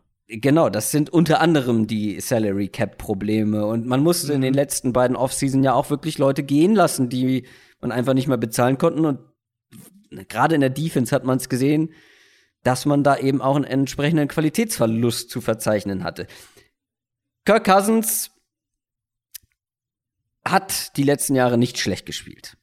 Ganz und gar nicht. Sondern teilweise auch richtig gut, wenn auch hier und da ein bisschen inkonstant. Aber du hast es so schön bei Jared Goff eben besprochen. Das ist, Kirk Cousins ist besser als Jared Goff, ja, aber trotzdem mhm. ist es auch noch immer ein Quarterback, der in guten Umständen richtig gut spielen kann. Aber das ist kein Quarterback, der eine Offense, die irgendwo Probleme hat, wie im Fall der Vikings zum Beispiel letztes Jahr eine Offensive Line, die dann auf ein neues Level hebt und diese mhm. Offense alleine tragen kann. Das kann Kirk Cousins nicht. Konnte er auch, glaube ich, noch nie. Die Frage ist jetzt, wie geht man mit so jemandem vor, der viel Geld verdient, der eine Offense sehr gut managen kann, aber eben nicht mehr. Was könnte das Ka ja. Kirk Cousins letztes Jahr sein? Frage ich mal so direkt. Äh, also wird, bei den Vikings natürlich. Wird schwierig, weil weißt du, was sein Dead Cap wäre, wenn sie ihn nächstes Jahr entlassen? Äh, nicht genau, aber ich bin der Meinung, ich habe gelesen, zumindest was ein Trade angeht, ähm, könnte es Trade, Trade, ja, Trade wäre wahrscheinlich eher noch machbar, aber mhm. wer ist ja die Frage, wer tradet für den Vertrag dann immer? Ja, äh, wenn sie ihn entlassen, dann stehen 45 Millionen Dollar Dead Cap ähm, ja, das ist nächstes Jahr in den Büchern, weil sie haben ja dieser Vertrag wurde ja so auch mit die, mit der Verlängerung und ich meine auch Umstrukturierung. Ähm, nee, Vertragsverlängerung war es. Genau, Vertragsverlängerung war es letztes Jahr ähm, wo sie dann noch mal sozusagen diese ganzen Garantien da hinten drauf gepackt haben. Mhm. Ähm, und dadurch war ja, ist ja im Prinzip der gesamte Vertrag, also wenn er, sein Capit ist 45 Millionen, wenn sie ihn entlassen, ist, ist äh, Dead Money 45 Millionen. Mhm. Ähm, also nächstes Jahr sozusagen, da werden sie nur schwer rauskommen.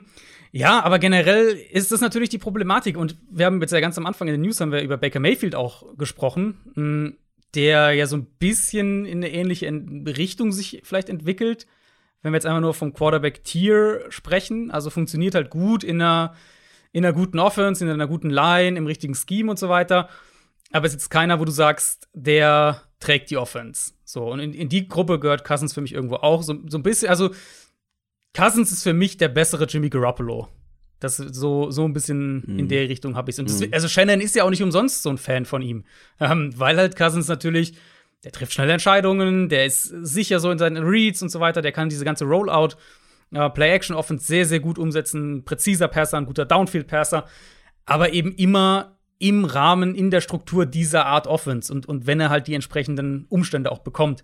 Und das ist natürlich immer die, die Problematik, wenn du einen Quarterback halt hast, der ähm, einen Cap-Hit von jetzt sind es 30 Millionen, dann in ein paar Jahren 40 Millionen, äh, je nachdem, wie die Verträge und, und so weiter und Caps die entwickeln, aber grob in der Range eben hat, der aber trotzdem auf Hilfe angewiesen ist. Und letztlich, finde ich, sind die Vikings ja an sich auf einem, ähm, oder von der Art und Weise, wie Minnesota das offensiv angeht, machen sie ja schon viel richtig, weil sie mhm. spielen genau die Offense, in die er reinpasst. Ähm, jetzt haben sie in die Offensive Line investiert, können wir ja gleich noch drüber sprechen. Und generell wird sich da ja auch nicht viel ändern. Jetzt mit, ja, ja neuer Offensive Coordinator, okay, ja, ist gut. aber halt der Sohn ja. ähm, von Gary Kubiak, Clint Kubiak. Also Blocking Scheme und so weiter, das wird, das wird äh, Outside Zone, Play Action und so weiter, das wird alles bleiben. Vielleicht Personnel Groupings etwas, wo, um mal so ein bisschen auf das Schematische zu gehen, wo ähm, sich ein bisschen was verändert. Mhm, das ist ja so ein, mhm. ein, kleiner Trend, der sich da, finde ich, so ein klein wenig abzeichnet. Wir kommen ja noch ähm, zu den Packers. Wir haben, wir haben über die Titans schon gesprochen. Wir hatten letzte Woche die Rams, die Browns hatten wir schon. Und Vikings auch so ein bisschen in die Richtung, diese, ein paar von diesen Outside Zone Play-Action-Teams, die in ihrer Offseason, in dieser Offseason äh, mit ihren Kaderentscheidungen so ein bisschen den Anschein machen, vielleicht von den zwei Tight-End-Sets ein bisschen mehr wegzugehen und mehr auf drei Receiver-Sets zu gehen. Also ist jetzt einfach nur eine, eine, eine, Vermutung, aber Minnesota könnte ich mir halt auch so ein bisschen vorstellen. Die waren auch extrem, muss man sagen, letztes Jahr. Haben gerade mal 29 Prozent von ihrer Offense aus ähm, 11 personell gespielt. Das ist super wenig, war die niedrigste Quote auch in der NFL. Jetzt verlieren sie einen Kyle Rudolph. Ähm, sie haben dafür Smith Marset gedraftet. Sie haben jetzt die, die mhm. Westbrook mhm. noch geholt. Ich könnte mir vorstellen, vielleicht, dass wir da ein bisschen mehr an, an drei Receiver-Sets ähm, sehen. Ansonsten diese zwei Back-Formationen mit dem Fullback, die werden ja mit Sicherheit bleiben. Und das ist ja auch sehr eng dran an der, äh, der Shanahan-Variante von der Offense. Und aus diesem Grund ist auch Irv Smith ein prädestinierter ja. Breakout-Kandidat. Wurde ja. immer mehr eingebunden jetzt in den ersten beiden Jahren. Gar nicht mal also ich habe mal geguckt, er hat 2019 mehr Targets gesehen als 2020 oder war zumindest auf einem ähnlichen Level. Trotzdem habe ich das Gefühl, er hat eine größere Rolle eingenommen, war effizienter auch in der Offense. Und Kyle Rudolph ist halt jetzt nicht mehr da. Und ähm, ja, gut, alleine das deutet ja schon sehr darauf hin, dass sie auch Kyle Rudolph nicht ja. ersetzt haben, dass sie mehr nur mit einem Tight End spielen werden. Und das wird Irv Smith sein, der ein guter Receiving Tight End ist. Also der könnte Nummer drei Receiving Option werden in Minnesota. Ja, also könnte ich mir auch vorstellen. Ich meine, sie können schon ihre, ihre zwei Talentsets mit Tyler Conklin halt noch spielen, aber es ist natürlich nochmal eine andere Geschichte dann. Ähm, wenn, wenn werden sie auch, dann, aber genau werden sie auch auf jeden Fall immer noch machen. Ja. Ähm, genau, aber ich denke auch, ich denke, wir werden ein bisschen mehr 11 Personnel sehen und da ähm, Irv Smith als als äh, klaren Starting Tight End und dann wird er auch die die Targets bekommen. Ich meine, die Minnesota kriegen die Running Backs auch immer einiges mit diesen ganzen Screen Targets, aber mhm ich könnte mir auch gut vorstellen, dass er nach äh, Adam Thielen und, und Justin Jefferson, dass er so der Dritte dann wird.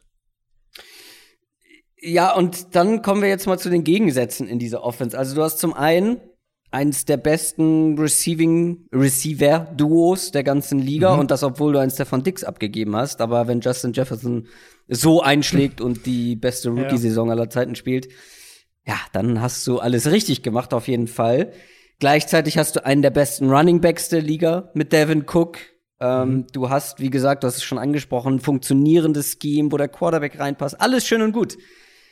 Und dann hast du so eine Offensive Line, die dir ja. unterm Strich einiges ja. kaputt macht.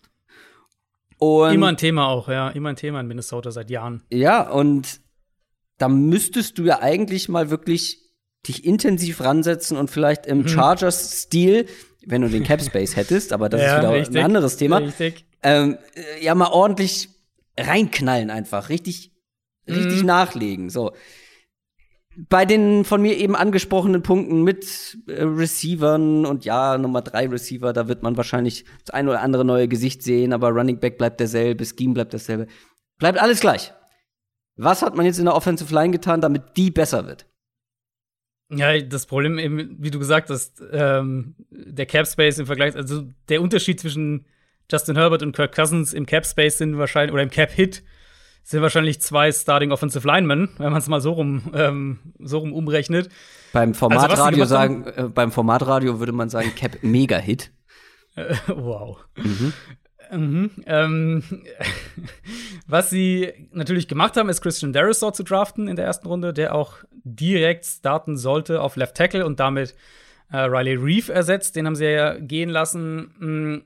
Für mich im ersten Moment erstmal so ein Level-Halten-Move, so ein bisschen, weil Riley Reeve ist ja kein schlechter Tackle und muss erstmal schauen, wie schnell Derisaw sich an die NFL gewöhnt und so weiter. Also da warte ich jetzt nicht das Mega-Upgrade. White Davis vielleicht dann schon eher der Guard, den sie in der dritten Runde dann gedraftet haben, ähm, der hat jetzt auch im, im, im Training Camp ein paar Snaps auf Center mal bekommen. Das wäre insofern spannend, als dass Garrett Bradbury ja mhm. immer noch Probleme hatte, auch letztes Jahr. Sie haben jetzt auch noch Mason Cole aus, aus, aus Arizona geholt. Das wäre auch noch eine Center-Alternative, also zumindest da, ähm, da sichern sie sich mal ab, sage ich jetzt mal.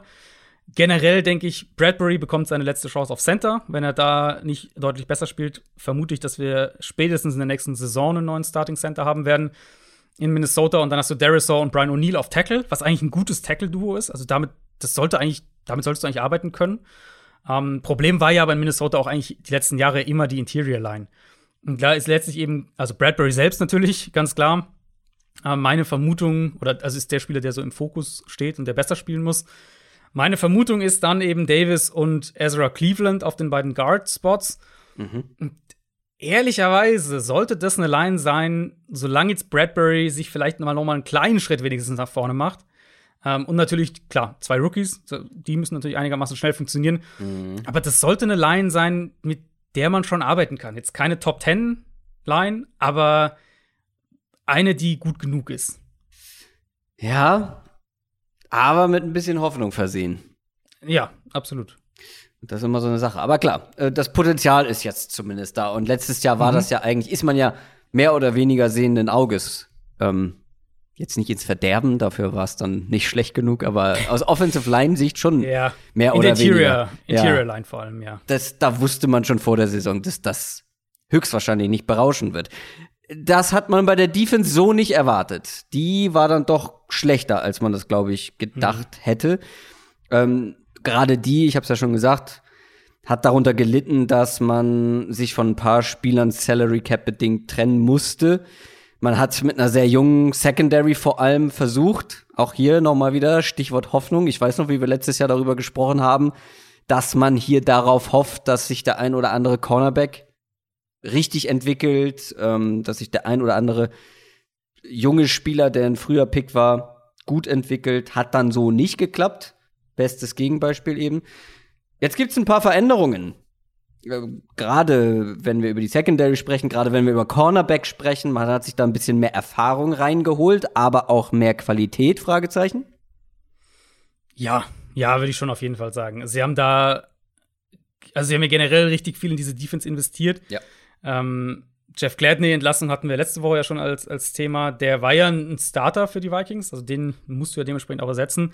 Ähm, Cam Densler war aber der bessere von den beiden Rookie-Cornerbacks. Der hat halt ein paar Spiele verletzt, verpasst, aber der kann, glaube ich, schon diese Nummer zwei Rolle einnehmen, mit dann Patrick Peterson als Nummer eins in dem Szenario. Short Breland haben sie ja auch noch geholt. Plus sie haben Mackenzie Alexander zurückgeholt, der im Slot starten kann. Also, ähm, gerade auch eben mit davon ausgehend, dass Danzler eine sehr gute Rookie-Saison hatte und man da eigentlich noch erwarten kann, dass, dass der noch besser wird, glaube ich, wird diese Cornerback-Gruppe deutlich, deutlich stärker sein als letztes Jahr.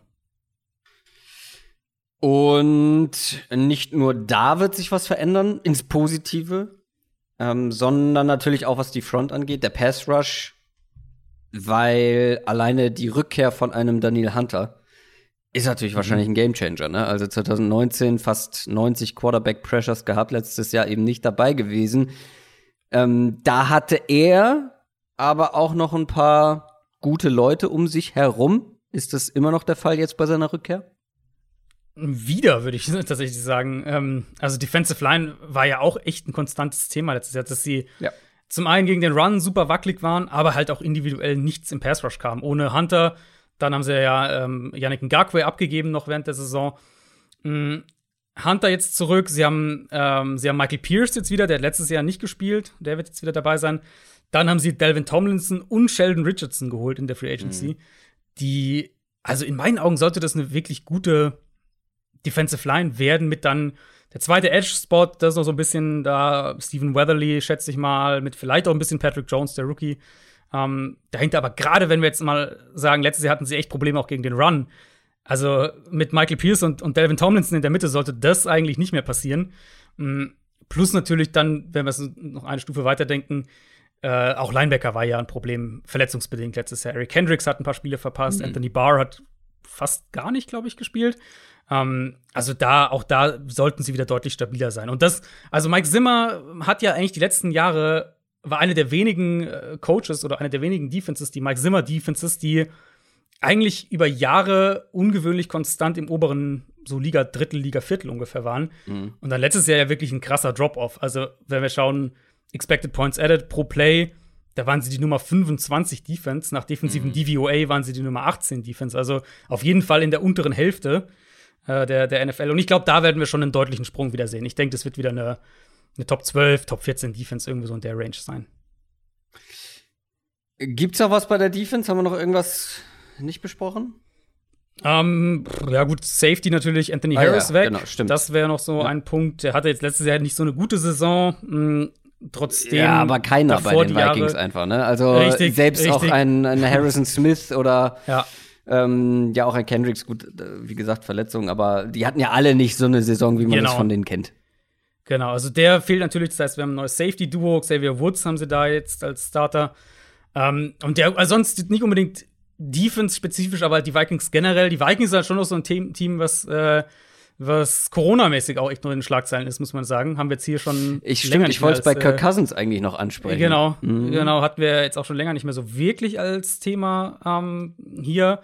Aber Minnesota natürlich war sehr prominent drin, weil offensichtlich Kirk Cousins sich nicht impfen lassen will. Ja, sondern weil er sich lieber in Plexiglas in richtig, der Umkleide äh, verschanzen ja, möchte. Richtig, ganz genau. Ähm, und da hat sich auch Mike Zimmer sehr, sehr deutlich geäußert und sehr, sehr kritisch äh, geäußert. Jetzt nicht spezifisch im Sinne von Kirk Cousins, aber es war klar, wen er meint, so mehr oder weniger.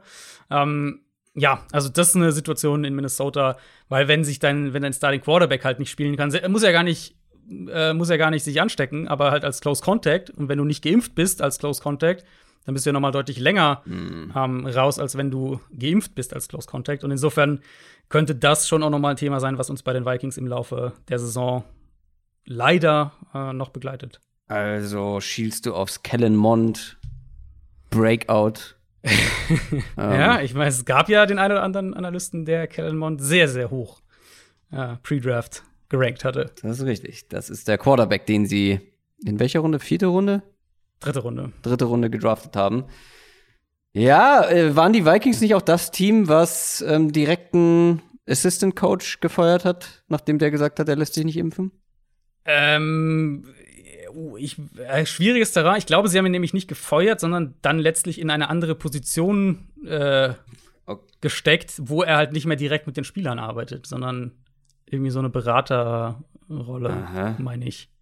Irgendein Team hat doch da wirklich ganz kurz einen Prozess gemacht. Ja, ich glaube, die Vikings Boah, ich bin jetzt echt gar nicht ganz sicher. Aber ja. ich meine, die Vikings waren das Team gewesen, was, es, was da in den Medien war, zuerst so hier feuern, Offensive mhm, Line Coach, mhm. und dann wurde er aber doch nur irgendwie in eine, statt, statt halt irgendwie Position Coach in eine, äh, die, ich meine, meine Beraterrolle, Assistant Berater, irgendwie sowas gesteckt. Aber nagelt mich nicht drauf fest. Ah, es ging um Rick Dennison, den Offensive Line Coach. Und? Der wurde? Also vor, ich habe hier einen Artikel, Forbes is no longer employed by the team. Aber vielleicht. Aber wie alt ist der? Drei Wochen. Ja, das könnte schon wieder überholt sein. Weil irgend, also einer wurde, einer dieser Coaches wurde. Ah ja, vor äh, zwei äh, Wochen Rick Dennison still with team. Okay. Ja. Wir nähern uns der Wahrheit. Ja. Ja, ja ich glaube, genau, das war nämlich der Rick Dennison, das war der, der ja. ähm, dann doch eine andere Rolle halt bekommen hat, wo er eben nicht mehr direkt, weil das wird ja unterteilt in diese Tier 1 Employees und, und ähm, die halt direkt mit den Spielern in Kontakt sind und die äh, müssen sich ja impfen lassen. Ja, also auch einen neuen Offensive Line Coach. Vielleicht ist das ja auch ähm, ein, ein, Ja, ein Umstand, der am Ende hilft, dieser Offensive Line besser zu werden. Keine Ahnung. Ey, das, warum ich Bauchschmerzen mit den Vikings habe, ist, dass ich nicht so richtig weiß, in welche Richtung sie sich entwickeln. Also, es deutet vieles darauf hin, dass sie besser sein sollten als letztes Jahr. Allein dadurch, dass man in der Defense ein paar mehr sichere Optionen hat, dass wir davon ausgehen, dass die sich wieder fangen werden, weil ein paar Spieler zurückkommen. Daniel Hunter natürlich allen voran. Gleichzeitig in der Offense hat man bei der Offensive Line Optimismus, dass es besser werden könnte und der Rest ist eh gut. Der Rest passt gut zusammen, haben wir drüber gesprochen. Aber ich weiß nicht, wie viel sie am Ende dann besser sein werden. Ist das ein Team für dich, was auf jeden Fall um die Playoffs mitspielt? Also mitspielt vielleicht schon, aber ob es dann auch reinschafft? ich will, ja, ich würde es mal so sagen. Von der sportlichen Qualität sehe ich sie da wieder drin. ja. Aber mein, so das Bauchgefühl ist halt irgendwie mies geworden bei den Vikings in den Ja, letzten ja. paar Tagen, ein, zwei Wochen. Ähm, rein von der sportlichen Qualität, ich meine, der war ja auch noch, war ja nicht nur diese ganze Corona-Cousins-Geschichten, sondern Justin Jefferson hat sich auch zwischendurch im Training verletzt. Ist jetzt nicht ganz so schlimm, wie man zuerst, zuerst befürchtet hat, aber ähm, der wird jetzt auch erstmal wieder auf 100% kommen müssen. Insofern ist es ein Team, in, also sie haben halt sich schon drastisch verbessert, finde ich, im Vergleich zu letztem Jahr. Defensiv allen voran. Äh, Ich denke, die Offensive Line sollte auch besser sein. Aber ja, also ich glaube, sie sind halt so ein Kandidat für 9 und 8. Ja, so gleiche Zahl Wenn es halt ein bisschen, ja, wenn es ein bisschen besser läuft, dann ge- gewinnen sie halt 10. Ähm, aber so in der Range habe ich sie. Ja. Mal gucken, für was das dann reicht in unseren Rankings oder in unserem Division-Ranking der NFC North. Machen wir weiter mit der zweitplatzierten Mannschaft des letzten Jahres. Nur knapp vor den Vikings, aber vor den Vikings, die Chicago Bears mit einem 8 und 8 Rekord. Auch hier ist eine Ära vorbeigegangen. Ja, Das ähm, wissen wir alle. Vielleicht auch eine, die nicht wirklich erfolgreich war, aber die Mitch Trubisky-Ära. Ja, das werden wir jetzt nicht mehr so häufig hören von Herrn Franke bei The Zone, beim Kommentieren. Ja, das ist traurig, klar. ähm, aber wir werden bei den Bears einen letzten Anlauf des aktuellen Regimes sehen, sozusagen, und zwar gleich mit zwei neuen Quarterbacks. Andy Dalton hatte man ja in der, in der Free Agency verpflichtet. Und dann im Draft ist man all in gegangen. Es gab einen Uptrade, um Justin Fields zu bekommen. Den Uptrade haben wir natürlich viel besprochen. Wir haben viel über Justin Fields gesprochen. Nach wie vor für mich einer der besten Moves des Drafts, weil selbst wenn das jetzt nicht klappt und Fields nicht der neue Star am NFL-Himmel ist, man hat es, man war aggressiv, man versucht hier etwas, man versucht diese Position hinzubekommen und dann auch irgendwie den eigenen Arsch zu retten, natürlich irgendwo auch. Ähm, jetzt, wenn man aus GM und Headcoach-Sicht spricht. Aber vor allem sorgt man dafür, dass man mal wieder Hoffnung hat bei den Bears. Ich glaube, ich habe nach dem Draft da viel drüber gesprochen, dass man ja wieder so einen Hype entfachen kann, dass Justin Fields einfach ein Talent mitbringt, das man so einfach nicht mehr bei den Bears gesehen hat. Ähm, Und ich glaube, das hatte man bei Trubisky, selbst als der gedraftet wurde, nicht diesen, ja, diesen Hype, diese Hoffnung. Aber auch hier bei den Bears natürlich ganz wichtig jetzt in den Wochen vor dem Start, vor dem Saisonstart und vor allem dann auch die Frage wieder, wer startet in Woche 1 auf Quarterback? Was glaubst du? Ich denke, es wird Andy Dalton sein.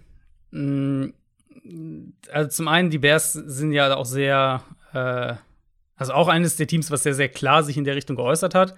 Hier, Andy Dalton ist der Starter und so weiter und so fort.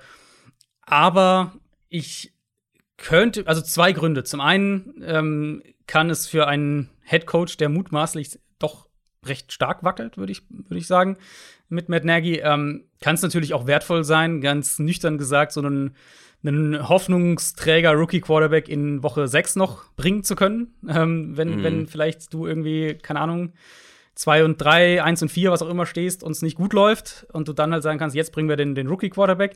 Sowas kann dir natürlich auch irgendwo helfen. Aber ich würde auch argumentieren, wir hatten ja letzte Woche die Diskussion mit Trey Lance Ja. in der NFC West-Folge und, und da hatte ich ja schon so ein bisschen auf die Bears angespielt, dass eben eine wirklich wackelige Offensive Line schon was sein kann, was so einen jungen Quarterback so ein bisschen in eine falsche Richtung schiebt.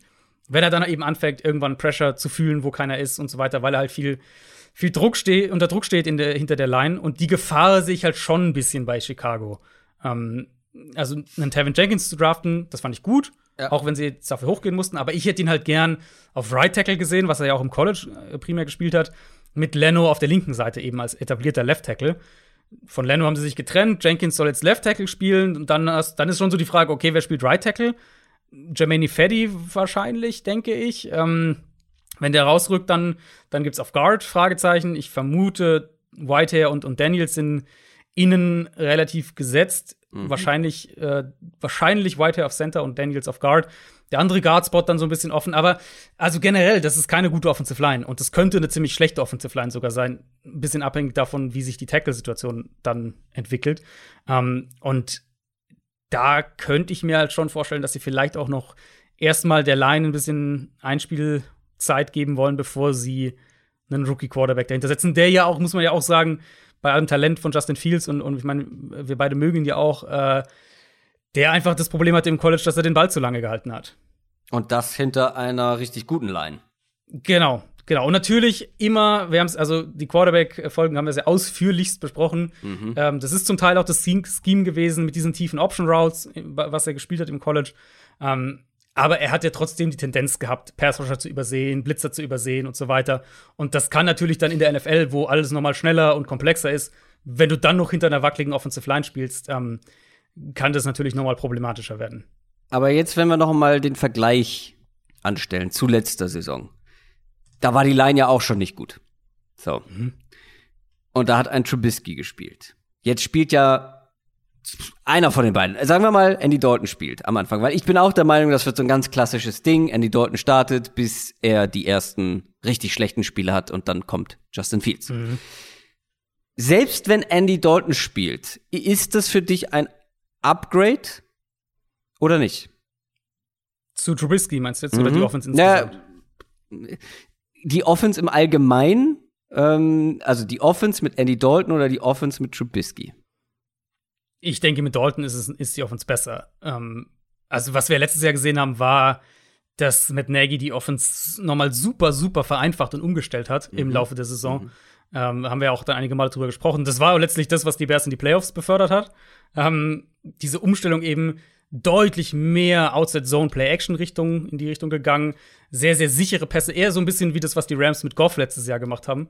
Und ich finde, ähm, diesen Umstand darf man, ja. oder muss, dafür muss man Matt Nagy Respekt zollen. Absolut. Also ich finde, er bekommt Total. ein bisschen zu wenig Respekt, weil ich habe auch das Gefühl, dass gerade sein Stuhl sehr wackelt und zum Teil natürlich auch zu Recht. Aber mit dem, was sie letztes Jahr hatten, ja. so eine verhältnismäßig erfolgreiche Saison noch zu spielen, ja, äh, mit ja. dem Quarterback, mit der Line, das finde ich, also das, das musst du erstmal so auch innerhalb einer Saison umstellen. Und auch gerade, also gerade, genau, mit den, mit den Anpassungen während der Saison. Das war halt echt das Eindrucksvolle, weil es hat ja nicht funktioniert. Und genau, genau, dann, genau. Äh, der Foles noch gespielt und so weiter und so fort. Also, ähm, sie haben ja da viel auch probiert und es hat alles nicht geklappt. Und dann hat er halt irgendwann gesagt, und ich meine, es war so Woche 11 ungefähr, war so dieser Knackpunkt, also grob letzte Saison, äh, Drittel dann, ähm, wo er dann irgendwann gesagt hat, okay, und jetzt gehen wir auf diese Offense, die einfach dir schematisch eine absolute, eine sehr, sehr solide Baseline gibt. Und wir sehen es ja bei, bei vielen Teams in der NFL ähm, dass sie zu dieser Offense aktuell gehen oder in den letzten Jahren gegangen sind. Und das hat eben richtig viele Sachen geöffnet, auch hier im Run-Game. Ich habe nochmal die. Ja, David die, Montgomerys äh, zweite Montgomery Saisonhälfte. Genau. Puh. Ja, äh, ja, nicht zweite Saisonhälfte, sondern wirklich ab Woche 11 hat er vier Spiele mit über 90 Rushing Yards gehabt. Das hat er davor in keinem einzigen gehabt.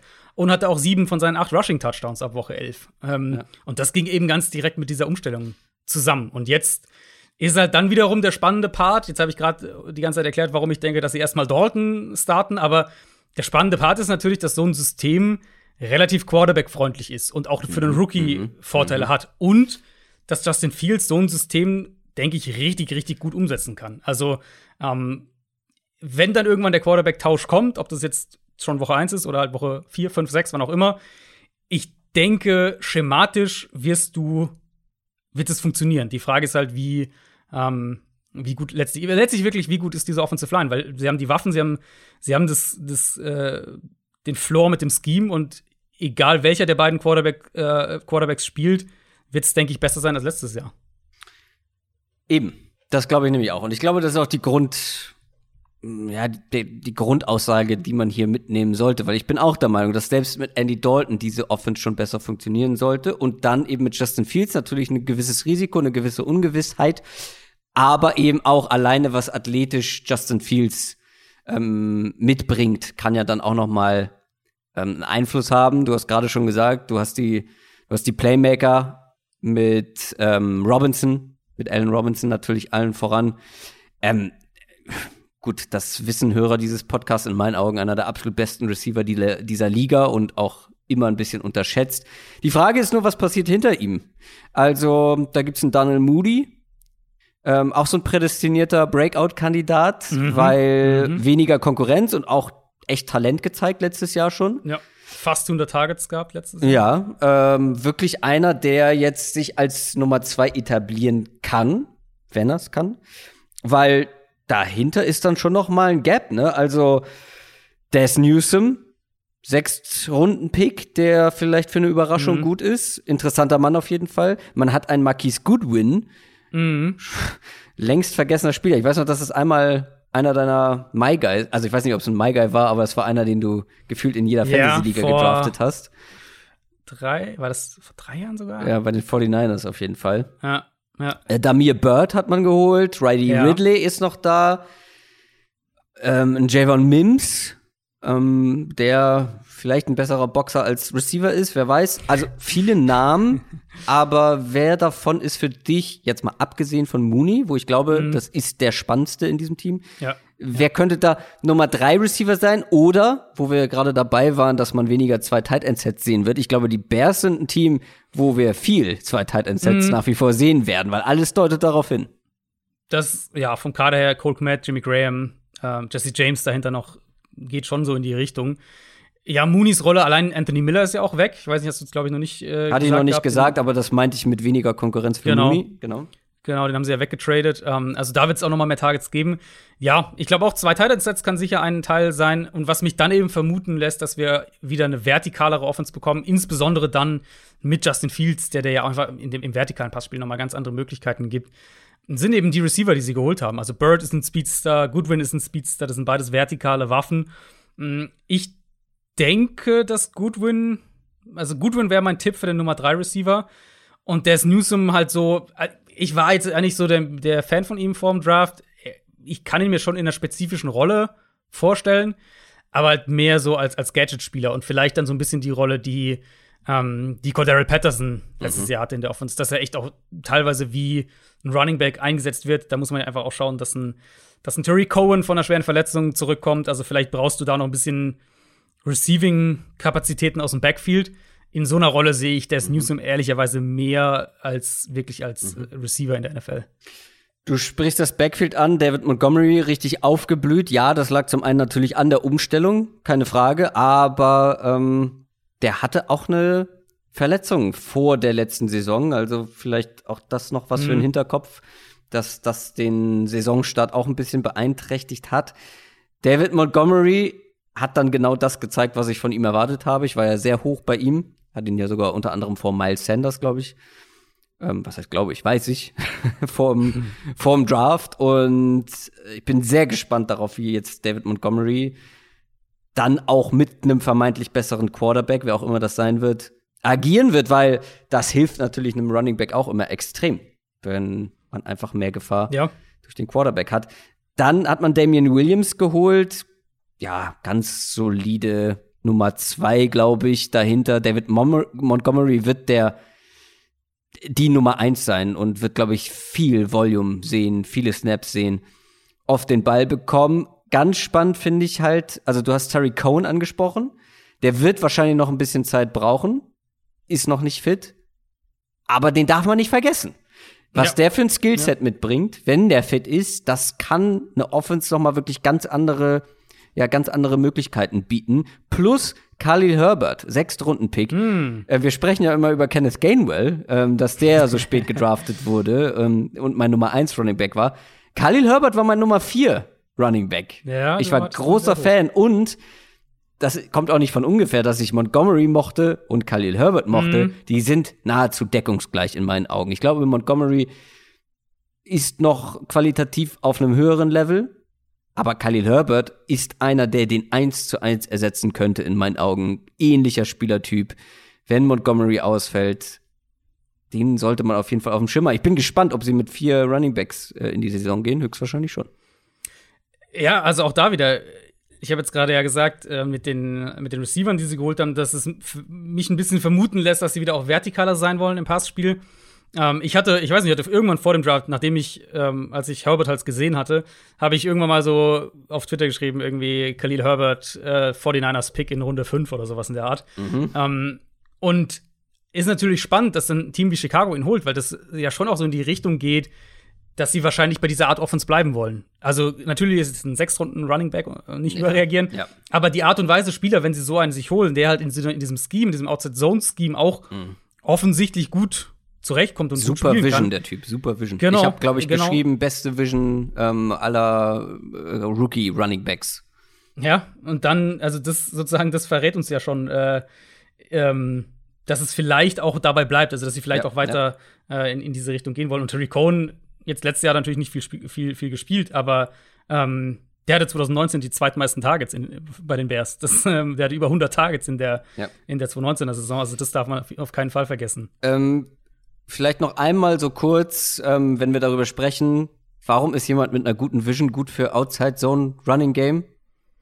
Um, ähm, also Outside Zone eben grundsätzlich der Unterschied zwischen Zone und Man oder ein Unterschied zwischen Zone und Man für den Runner ist eben beim Man-Blocking weißt du genau, wo du hingehst. Mhm. Also die, die, Blocks gehen auf spezifisch einen Punkt ähm, oder einen Spieler oder irgendwas. Also ein du Gap, weißt genau, okay, ja.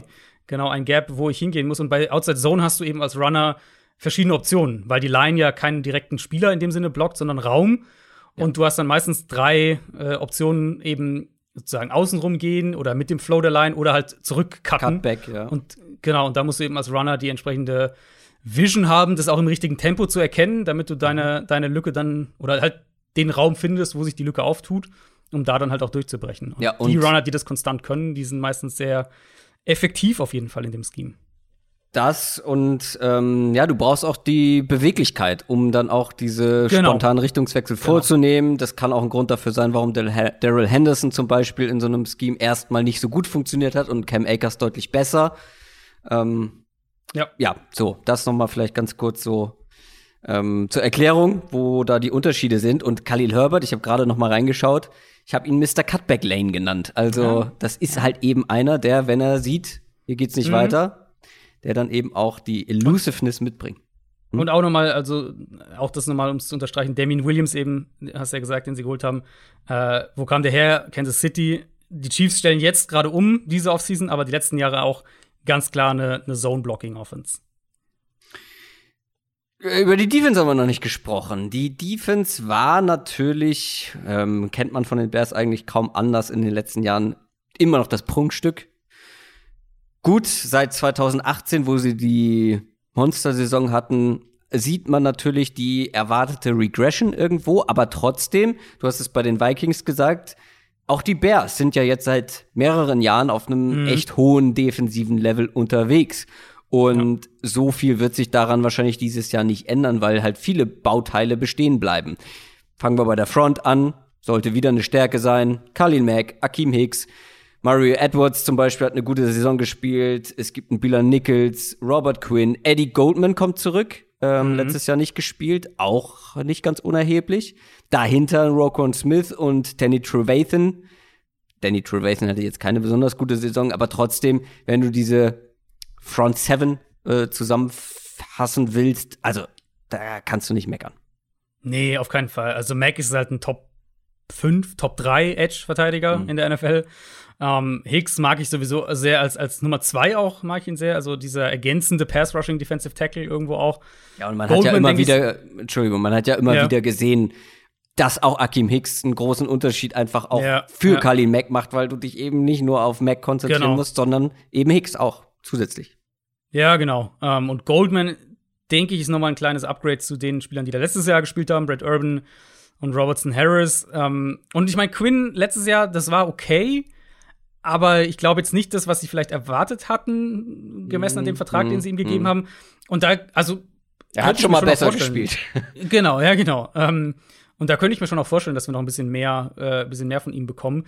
Unterm Strich war das für mich eine Top, eine Borderline Top 10 Defense letztes Jahr. Also sie haben jetzt nicht diesen Minnesota letztes Jahr hatten wir ja gerade, die haben wirklich einen deutlichen Drop-off erlebt. Hm, Chicago war für mich so zwischen 8, 8 und 12 ungefähr letztes Jahr. Vor allem eben durch einen dominanten Khalil Mack und einen sehr guten Akeem Hicks.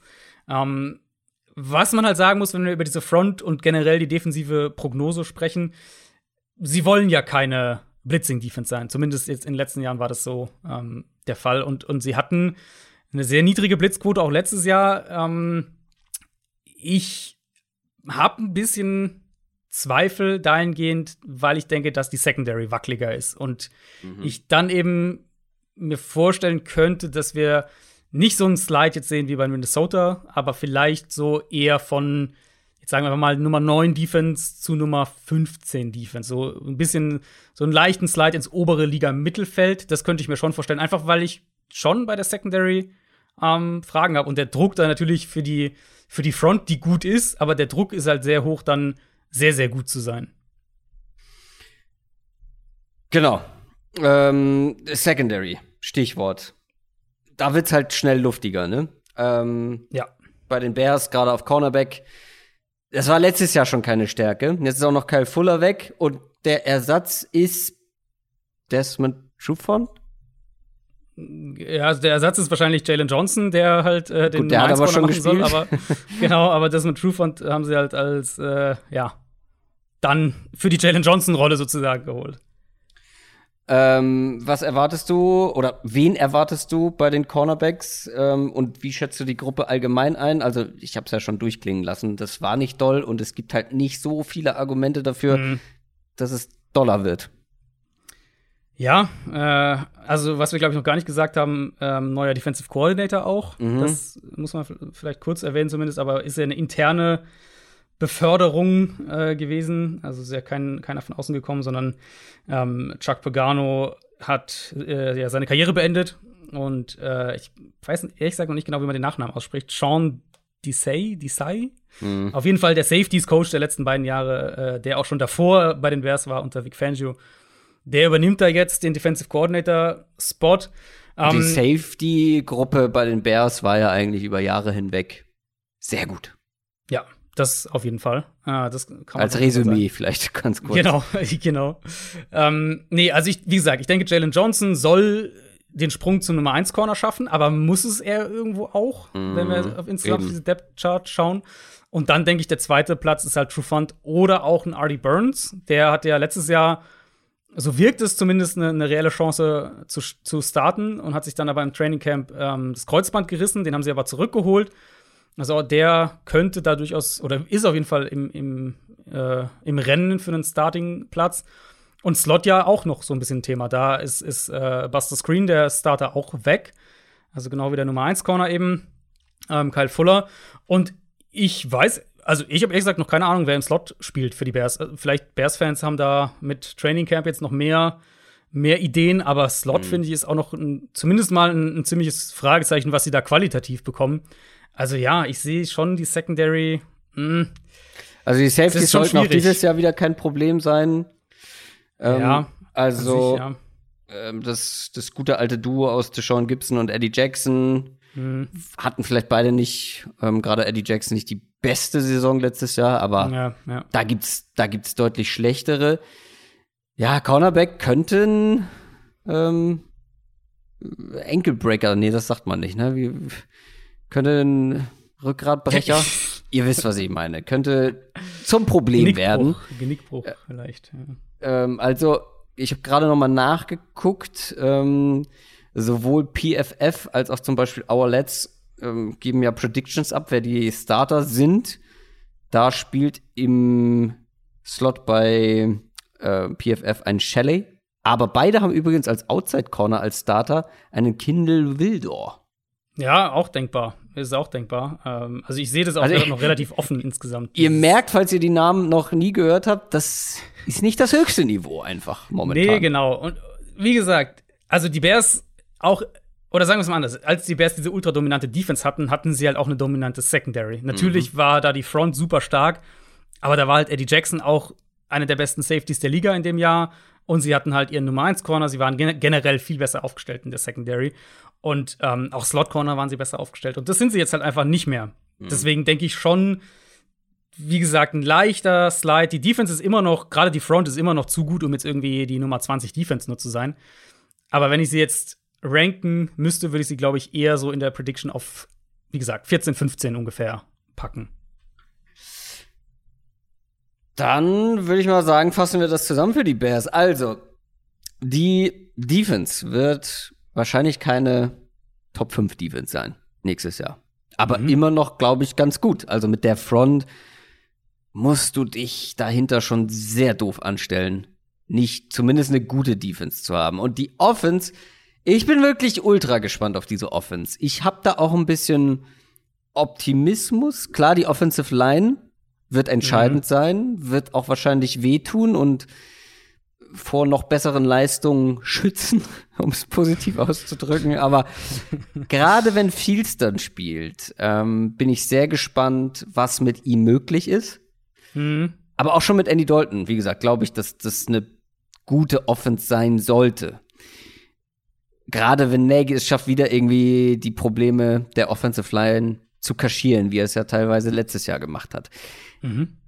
Ich bin sehr gespannt auf diese Bears Offense. Ich glaube, dass sie wieder in dem Bereich wie letztes Jahr unterwegs sein sollten, so am Rande des positiven Records. Wie siehst du das? Ja, auch ungefähr da. Ähm, also sagen wir mal Kopf an Kopf mit den Vikings. Ja, also sollen wir jetzt schon spoilern, wie wir die Nein, noch nicht. ranken? Okay, ähm, ich habe extra Kopf ich, an Kopf gesagt. ich denke aber, dass es für Chicago eher noch ein kleines bisschen erstmal ein bisschen nach hinten geht, bevor es wieder nach vorne geht, sozusagen. Ja, gut, Weil ich glaube schon, ja, ließ sich jetzt nicht vermeiden. Ähm, ich glaube schon, dass sie, wie gesagt, offensiv ein bisschen Zeit brauchen werden mit der neuen Offensive Line, wenn dann Fields irgendwann spielt. Mm, und dass die Defense halt ein klein wenig schlechter sein wird. Deswegen denke ich, ein bisschen Rückschritt, bevor es dann wieder nach vorne geht, vielleicht mit nächste Offseason noch ein, zwei ähm, Investitionen in die Offensive Line, irgendwie so in der Richtung. Das könnte ich mir vorstellen. Aber ja, die, die, die Basis sozusagen, die Weichenstellung für, für die nächsten Jahre ist ja äh, mit dem, hast du mit dem Fields-Pick halt gelegt. Und jetzt geht es eben darum, das drumherum zu bauen. So, heute bist du hinten raus ein bisschen begrenzt, deswegen muss ich etwas auf die Tube drücken. Müssen wir vor allem bei den Packers auf die Tube drücken. Das wird natürlich einige Packers-Fans ärgern, aber wir haben auch noch, wir haben auch noch Zeit. Keine Sorge. Wir haben noch ein bisschen Zeit. Wir haben noch Zeit. Ähm, bei den Packers, glaube ich, muss man, also es gibt wichtige Punkte, aber es gibt auch viele Punkte, die einfach gleich bleiben und ähm, wo sich einfach nicht viel verändert. Aber es gibt ein paar Themen, die sind sehr interessant. Die Packers hatten eine starke Saison natürlich. 13 und 3 in der Regular Season, hatten einen MVP-Quarterback und wie sagt man so schön, man war one game away, kurz vorm Super Bowl mhm. gescheitert, an den Tampa Bay Buccaneers. Trotzdem, ich weiß nicht, wie es dir geht, aber es fühlt sich nicht so gut an, wie es sich liest, wenn man das alles zusammenfasst, ne? Also mit MVP-Quarterback, mit Championship-Game im Nachhinein weiß ich nicht, äh, weil das Ding ist natürlich, es war jetzt die zweite Offseason, wo sich alles um die Unzufriedenheit von Aaron Rodgers gedreht hat. Und klar, man hat sich jetzt geeinigt und uns haben ähm, mehrere Packers-Fans geschrieben, weil du hattest gefragt, wie fühlt sich das für Packers-Fans jetzt an? Ist man zufrieden mit dieser Einigung? Mhm. mhm. Und ich glaube, der Tenor war, nee, natürlich nicht, weil man ja. wird Aaron Rodgers den besten Quarterback der, na gut, bei den Packers kann man die Franchise-Geschichte, kann man das sagen? Schwierig. Aber einen der besten Quarterbacks der NFL mhm. der letzten zehn Jahre, so ausgedrückt. Ihr wisst, was ich sagen will. Also, man verliert Aaron Rodgers. Punkt. So, natürlich ist man damit nicht zufrieden. Und das ist auch mein Thema für die kommende Saison, wenn wir jetzt auf die Preview schauen weil das liegt irgendwie ja wie ein Schatten auf dem Ganzen. Natürlich gibt es gewisse Parallelen zu einer gewissen Zeit bei den Chicago Bulls, ähm, ne? also der GM gegen den mhm. absoluten Superstar des Teams. Und natürlich hofft man jetzt auf einen ähnlichen Last Dance, auf ein glorreiches Ende, dass noch mal irgendwie alle sich zusammenraufen und noch mal alles für den Titel geben und so weiter. Ja, ja. Kann natürlich aber auch nach hinten losgehen, oder nicht? Bin ich der Einzige, der das der das irgendwie so ein bisschen im Hinterkopf hat. Ja, also ich verstehe natürlich, dass, dass ähm, das Feedback so ein bisschen in die Richtung ging, insgesamt, naja, hm, irgendwie so ein Bauchgrummeln mit dabei. Und ich sehe es natürlich auch mit viel, viel weniger, äh, ich bin viel, viel weniger involviert, ich sehe es viel neutraler dann sozusagen. Aber ich fand unterm Strich dieses Arrangement, das man da jetzt getroffen hat und wie man Rogers auch entgegenkam, ähm, diese, diese Randall Cobb-Sache, mhm. mein Eindruck ist schon, dass jetzt so alles irgendwie bereitet ist für diesen letzten Anlauf. Mm, und klar, wenn sie jetzt irgendwie, keine Ahnung, zwei und fünf starten oder sowas, dann, dann kann es halt super schnell in die Hose gehen und so weiter. Aber dann haben sie auch andere Probleme. Dann liegt es ja sozusagen nicht daran, äh, dass, dass Rogers da irgendwie unzufrieden ist, sondern dann ist wahrscheinlich mhm. was ganz anderes schiefgelaufen. Ähm, und ich sehe sie schon als das Nummer zwei Team in der NFC. Also ich sehe sie schon immer noch in diesem Championship Game ist das was machbar ist und natürlich, wenn du im Championship Game stehst, dann kannst du das natürlich auch gewinnen. Ähm, aber das ist so schon wieder die, die Richtung, in die ich die Packers schieben würde. Ähm, nachdem ich ja letztes Jahr auch zum Beispiel, ich dachte ja letztes Jahr, als wir heute vor einem Jahr ungefähr hier saßen und über die Packers gesprochen haben und nach dem Draft letztes Jahr über die Packers gesprochen haben, ähm, dass die schematisch und was das Playcalling angeht, dass es sich alles so ein bisschen in die falsche Richtung entwickelt mit dem Dylan-Pick, mit dem DeGuara-Pick, ähm, dass sie nicht ins Passspiel investiert haben, wie sie auch davor die Saison ja eben wie die Saison für sie geendet hatte, diese Shanahan, wo sie von Shanahan in, in Grund und Boden mhm, gelaufen mhm. wurden. Ähm, aber man muss ganz klar sagen, das war die Vermutung da, die lag, äh, da lag ich daneben. Die Packers wurden sogar relativ passlastig in neutralen Spielsituationen. Ähm, auch eine Art, die Art gut, und Weise. Ja. Ich ja, wollt, ich, ähm, also was die Picks angeht, lagen wir nicht daneben, aber was nee, genau, vielleicht die genau. grundsätzliche Einschätzung eingeht, ja. Wie genau, wie sich das Team halt entwickelt. Ähm, ja. Passspiel fand ich war auch echt gut designt. Einmal so diese Verzahnung natürlich zwischen, zwischen Run-Designs, zwischen äh, Play-Action.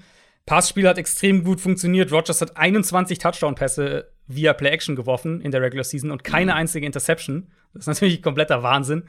Um, ähm, und dann auch die, wie die Offense, wie LeFleur die Offense an Aaron Rodgers anpasst. Also, dass sie eben mehr uh, über die Außen gehen, jetzt nicht so sehr die Mitte des Feldes spielen, wo Rodgers halt die letzten Jahre die Tendenz gezeigt hat, dass er da den Ball nicht so gerne hinwirft. Um, ähm, dann haben sie die Offense aber auch erweitert mit den Screens, mit den ganzen Jet Sweeps. Um, ähm, ich finde, da hat LeFleur schon wirklich sehr, sehr gut mit Rodgers zusammen funktioniert so. Und ja, deswegen eigentlich, ich bin klar, es gibt ein paar Änderungen, insbesondere dann Offensive Line so als erstes, aber ähm, oder ein paar Fragezeichen, aber ich bin bei den Packers schon immer noch jetzt relativ hoch und habe die als mein, ich denke, als mein Nummer zwei Team in der NFC auch recht klar dann doch. Ja, also gerade mit dieser Offense, die war, wie du schon gesagt ja. hast, ja brutal ja. gut und davon, also Devonte Adams gehört dann natürlich zu. Ich glaube, ohne Devonte Adams kriegst du auch nicht so eine gute Offense ähm, aufs Parkett. Gerade wenn da sprechen wir gleich vielleicht noch mal drüber, wenn auch der Unterschied dann zu den restlichen Receivern relativ groß ist, aber auch ein Aaron Jones profitiert davon, der sehr gut gespielt hat. Dann kommt ein Robert Tonyan aus dem Nichts und spielt sehr gut. Du hattest aber, und das hast du gerade schon angedeutet, du hattest letztes Jahr auch eine sehr gute Offensive Line. Die Frage ist, wird mhm. die auch so gut bleiben? Weil da gab es ja schon den ein oder anderen Verlust. Ja, Corey Lindsley natürlich allen voran, der wahrscheinlich der beste Center der Liga letztes Jahr. Auf jeden Fall auch schon seit Jahren unheimlich stabiler ähm, Center für die Packers. Es gibt ja im Prinzip zwei Optionen. Du kannst Elton Jenkins von Guard auf Center schieben, hat er ja auch schon gemacht, hat auch schon gespielt. Ähm, dann wäre sein Guard-Spot dementsprechend offen. Sie haben ja Josh Myers gedraftet in der zweiten Runde. Das wäre so der logische, direkte Ersatz, wenn du den ähm, direkt starten lassen möchtest. Dann könnte Jenkins eben auf Guard bleiben. Mit Bakhtiari daneben, Left Guard, wäre das natürlich eine äh, wahrscheinlich die beste linke Seite in der NFL überhaupt. Ähm, rechte Seite ist halt deutlich offener. Da würde also Billy Turner ist okay auf Right Tackle. Ich hatte es ja letzt, letzte Woche, glaube ich, hatten wir es in den News, hatte ich es ja schon gesagt, dass es mich jetzt nicht wundern würde, wenn Dennis Kelly irgendwann auf Right Tackle startet, weil ich den ehrlicherweise nicht schlechter finde, vielleicht sogar besser. Ähm, Right Guard dann auch noch ein bisschen offen. Da ist Lucas Patrick sicher der Favorit. Der hat letztes Jahr da gespielt. John Runyon könnte da ähm, eine Chance haben. Der könnte auch theoretisch Left Guard spielen, falls sie Elton Jenkins auf Center stellen. Also so ein bisschen eine, ein bisschen Rumgeschiebe wird es geben, aber die Grundstruktur bleibt intakt und du hast halt, also Bakhtiari und Elton Jenkins sind halt schon mal zwei so derart unfassbar stabile, mhm. wichtige Bausteine und, und wirklich auch Top-Spieler auf ihren Positionen.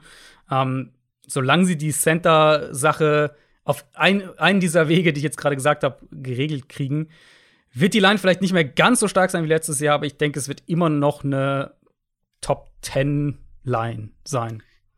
Wie hat man das jetzt eigentlich mit der zweiten Receiver-Problematik gelöst? Also, wir haben ja die letzten Jahre immer wieder davon gesprochen. Ja. Es fehlt die Nummer zwei. Da gibt's Devonte Adams und dann lange nichts.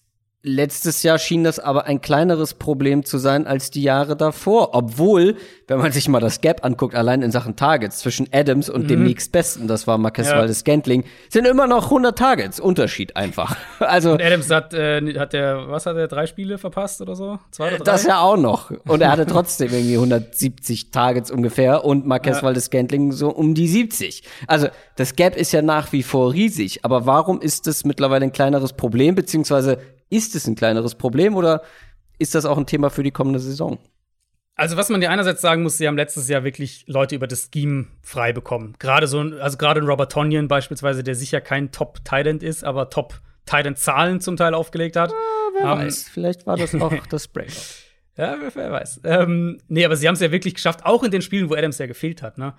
Haben sie es ja geschafft, ihre Leute über die Pass-Designs, über, über die gesamte Offense-Struktur frei zu bekommen. Ah, natürlich auch ein Aaron Jones. Klar, einen Aaron Jones kannst du auch rumschieben und der kann auch aus dem Slot mal ein Matchup gewinnen, aber der natürlich auch mit Screens gefüttert wird. Oder ein Marcus Valdes Scantling, der nach wie vor ein ziemlich inkonstanter Receiver ist, aber mhm. wenn er halt schnell geradeaus laufen darf, dann ja, das kann er halt. Ne? Kann er. Und, und, dann kriegt er halt die Shotplays und dann hat er hier und da mal einen Drop, wo jeder Packers-Fan ihn verflucht, aber ähm, da macht er natürlich schon auch seine Big Plays. Und jetzt haben sie halt Optionen daneben. Also bei Randall Cobb muss man ja bei aller äh, Football-Romantik, muss man ja schon sagen, mhm. dass der auch in den letzten Jahren in Green Bay, bevor er dann gegangen ist, ähm, nicht mehr so effektiv nee. war wie davor. Also da mal schauen, was wir von ihm bekommen.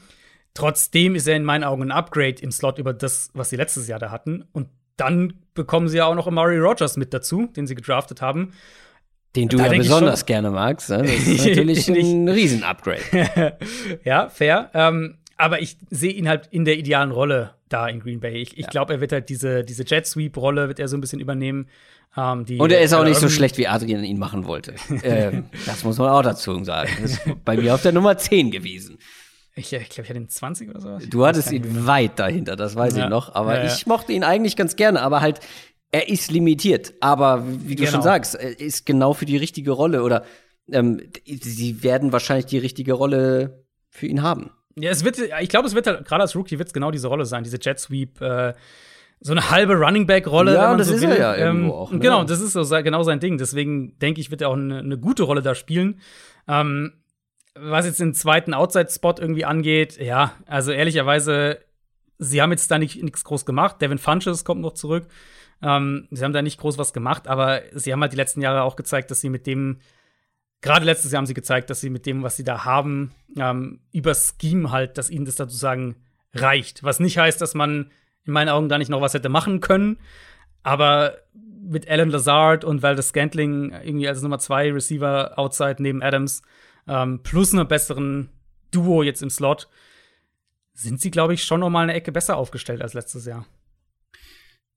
Kann man das auch über die Defense behaupten, ist die große Frage da bleibt auch einiges gleich. Aber ein paar Positionen verändern sich. Also man hat mhm. allen voran natürlich einen First-Round-Pick in einen Cornerback investiert. Den wird man dann vermutlich eher früher als spät sehen. Ähm, was glaubst du, wie man sich da aufstellt? Kevin King, äh, Merrick Stokes, wie sehen die Cornerbacks aus nächstes Jahr? Ja, äh, Nummer zwei Corner ist schon das offensichtliche Fragezeichen. Ich mein, wir haben uns ja alle so ein bisschen gefragt, warum sie Kevin King zurückgeholt haben, zu dem Preis auch zurückgeholt haben. Mhm. Der, also klar, im Championship-Game war halt furchtbar, keine Frage, aber ähm, auch sonst in der Saison war er ja jetzt nicht übermäßig gut. Deswegen, ich sehe ihn als Platzhalter und ich denke, dass Eric Stokes eher früher als später spielen wird. Der hat in, in der SEC viel gespielt. Ähm, der bringt athletisch sehr viel mit. Also ich denke, dass eher früher als später Eric Stokes der der zweite Outside Corner sein wird. Und die anderen Spots sind ja eh fix. Also du hast ein Safety-Duo, das sehr, sehr gut ist mit mhm. Amos und, und Darnell Savage. Du hast Jay Alexander natürlich, einer der Top-Cornerbacks in der NFL. Um, ähm, und auch im Slot, denke ich, ist es relativ klar, dass, dass Chanton Sullivan da spielt. Also es ist wirklich nur dieser Nummer zwei Outside Corner. ähm, Platz. Und da ist für mich Kevin King mehr oder weniger halt so die, die Veteran, Veteran-Übergangslösung, bis sie halt der Meinung sind, dass Eric Stokes bereit ist zu spielen. Und ich kann mir vorstellen, dass das eher schneller sein wird. Klar, also wenn man nur auf die Secondary guckt, ist das der entscheidende Spot. Wenn man auf die ganze Defense guckt, dann muss man schon noch über Linebacker reden. Inside-Linebacker allen ja. voran. Das ja. wird interessant. Ja, ich meine, es wird ja eine neue Defense sein. Das muss man ja schon auch sagen, Green Bay. Ja, aber ohne Linebacker wird die auch nicht auskommen. Ohne Linebacker wird die nicht auskommen, aber der neue Defensive Coordinator ist ja Joe Barry. Ähm, Joe Barry war die letzten vier Jahre in Los Angeles. Das heißt, ähm, hat unter Wade Phillips und dann Brandon Staley gearbeitet und mhm. ist nun mal eine der äh, Defenses, die mit am wenigsten auf Linebacker in dem Sinne setzt. Ich bin sehr gespannt, wie das dann in Green Bay aussieht. Also, was man jetzt zum einen sagen muss, äh, Barry war nicht die erste Wahl bei den Packers, sondern äh, Matt LeFleur wollte ja eigentlich Jim Leonard holen, mhm. den Defensive Coordinator von Wisconsin, der aber dann, soweit wir das wissen, abgesagt hat. Ähm, Barry wird jetzt schematisch echt spannend, weil der ist recht vielseitig geprägt. Klar, Wade Phillips, Brandon Staley, das sind ja schon mal für sich betrachtet unterschiedliche Defenses. Ähm, Barry war Anfang des Jahrtausends dann in Tampa Bay, 2002, 2000, ich glaube, ja, um 2002 rum. Ähm, also als die ihre dominante Defense auf jeden mhm, Fall hatten. Mhm. Sprich, Tampa 2 Defense ist er da auch geprägt. Die hat er dann auch woanders noch umgesetzt. Dann war er bei den Chargers, da hat er unter ähm, unter Pagano eine 3-4-Front eher gesehen. Also sehr viele verschiedene Einflüsse und das macht ihn eigentlich ganz spannend. Ich vermute, wir werden eine Hybrid-Defense irgendwo auch sehen. Ich rechne schon damit, dass das eher Foreman Rush und viel Too High Zone mhm. Coverages mhm. dahinter ähm, äh, spielen werden. Und dann kannst du ja eben auch flexibel sein. Und da kann man ja sogar, finde ich, ein paar, paar, Parallelen zu den Rams ziehen, weil du hast Alexander, so den Elite-Corner, den du rumschieben kannst, wie ähm, wie die Rams das mit, mit Jalen Ramsey letztes Jahr gemacht haben. Sie haben die flexiblen Safeties auch, die Packers, so wie wir es bei den Rams letztes Jahr gesehen haben, um, um da dann auch entsprechend von der Grundidee her so zu spielen. Klar, und dann ist halt die Frage, hast du den, hast du den Foreman-Rush, um, äh, um mit vier Spielern auch Druck auf den Quarterback zu machen? Na, also zumindest mit ein, zwei Leuten wirst du da schon ein bisschen Druck zusammengekommen, äh, zusammenbekommen mit Darius Smith. Mhm. Allen voran ähm, in der Kenny Interior Line gibt es, glaube ich, ja. auch noch ein paar, die was drauf haben. Aber ja. deine Aussage klang eher nach Zweifel. Ja, also sie haben halt zwei Leute, finde ich. Ähm, Darius Smith und Kenny Clark. Mhm. Das sind die beiden, wo ich sage, das sind wirklich die, die individuelle Matchups gewinnen. Daneben, finde ich, wird es dann schon unklarer. Rashawn Gary ist auf jeden Fall so die, die Wildcard, bei dem mhm. man, denke ich, am ehesten hoffen darf, dass er diese Nummer 2 Edge-Rolle auch wirklich fix übernimmt und dann noch dominanter als Pass Rusher werden kann. Der hat letztes Jahr auf jeden Fall schon mal Fortschritte gezeigt im Vergleich zu, ja. zu seiner Rookie-Saison. Ähm, genau, also das ist so die, die zentrale Hoffnung, die, denke ich, irgendwo auch berechtigt ist. Aber sie haben halt diese, also sie haben nicht viel auf Linebacker, sie haben da nicht viel, was ihnen zusätzliche Stabilität gibt. Sprich, ich denke, es wird schon auch viel halt über diesen Foreman Rush kommen müssen und da ähm, sicher bin ich mir eben nur bei Darius Smith und Kenny Clark. Gary so ein bisschen mit einem Sternchen dahinter, vielleicht. Hat zumindest Ansätze gezeigt, aber um einen dominanten Foreman Rush zu haben, du hast halt, sag mal so, du hast halt, wenn wir die Rams äh, parallel ziehen, du hast halt keinen Aaron Donald, wo wir wissen, der ist alleine halt äh, sozusagen ein Zwei-Mann-Pass-Rush mehr oder weniger, ähm, sondern es muss halt schon mehr über den Verbund funktionieren.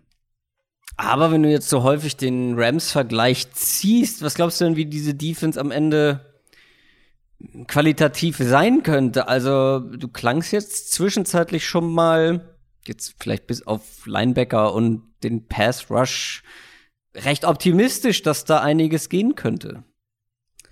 Ja, ich bin eigentlich relativ optimistisch. Also Packers Defense in meinen Augen auch die letzten Jahre sehr, ist eher ein Underperformer gewesen. Ähm, also ich hatte häufiger den Eindruck, dass da mehr drin Was auch zum Teil müsste. natürlich am Defensive Coordinator lag. Genau, Genau, genau. Ähm, und gut, letztlich, also ich spekuliere natürlich auch, was für eine Art Defense wir sehen werden von, äh, von Joe Barry. Das ist jetzt einfach meine Vermutung so mhm. von dem, ähm, wo er jetzt zuletzt geprägt wurde, was, wo die NFL sich hin entwickelt, was für Spieler er hat und so weiter.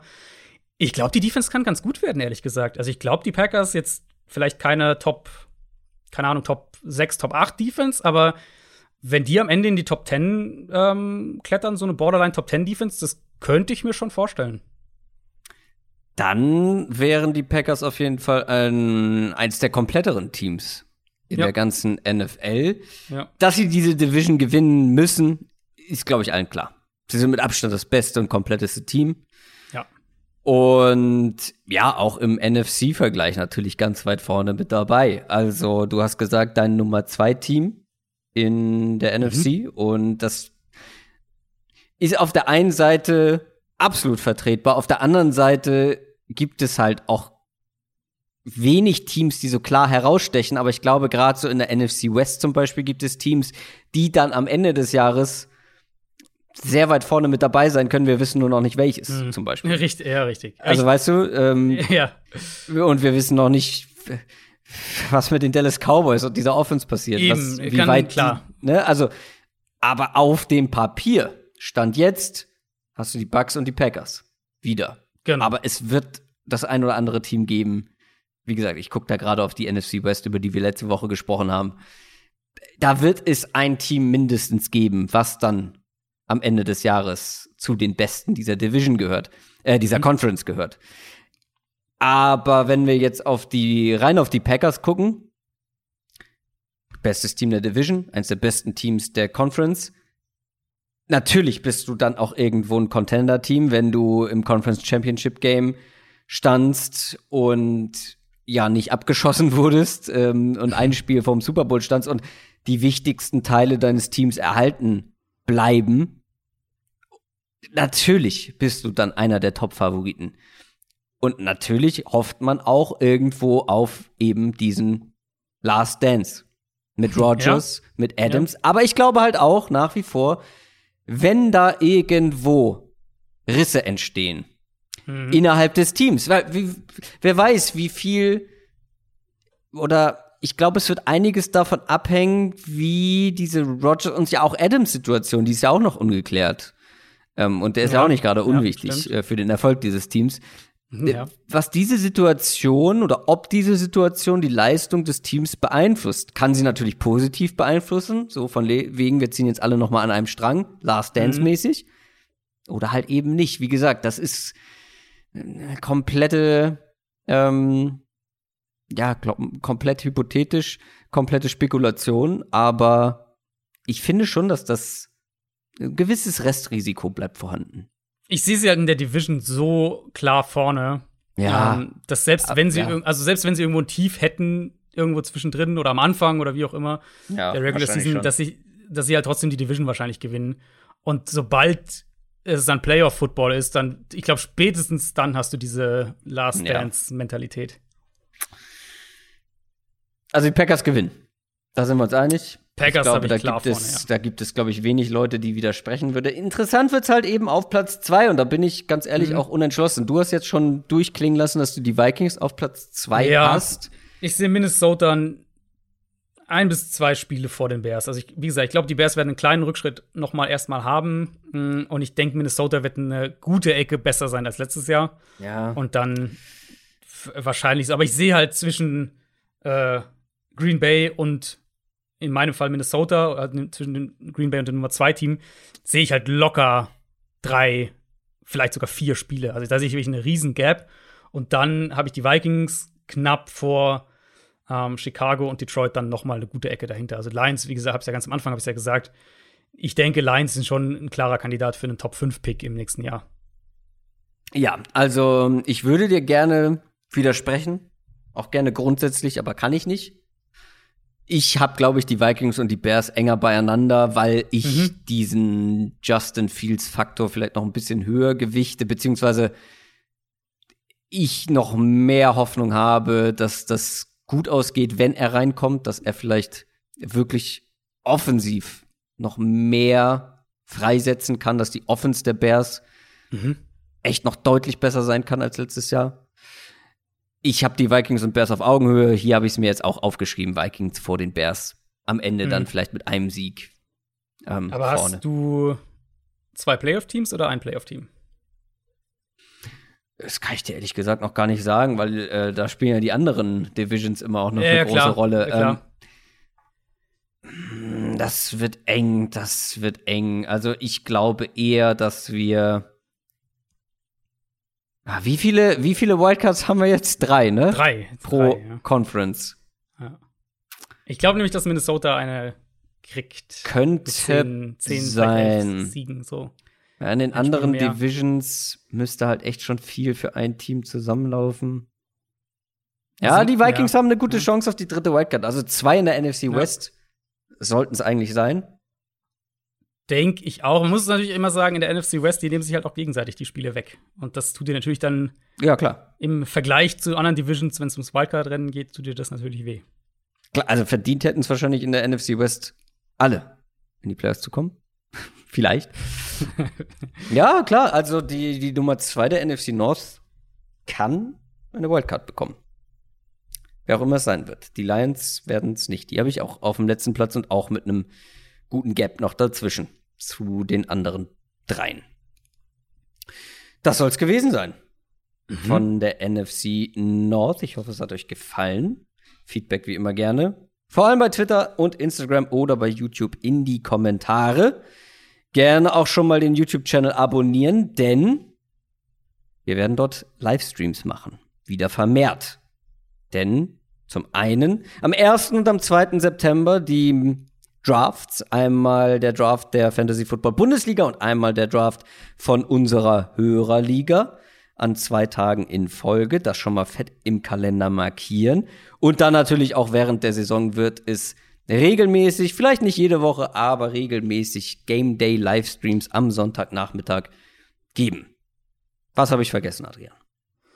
Äh, ja, Anmeldung halt, ne? Für Anmeldung. die Verlosung. Die, wir werden dann, wie gesagt, Posts machen und dann könnt ihr euch da bewerben und dann wird nächste Woche ausgelost, wer dabei ist.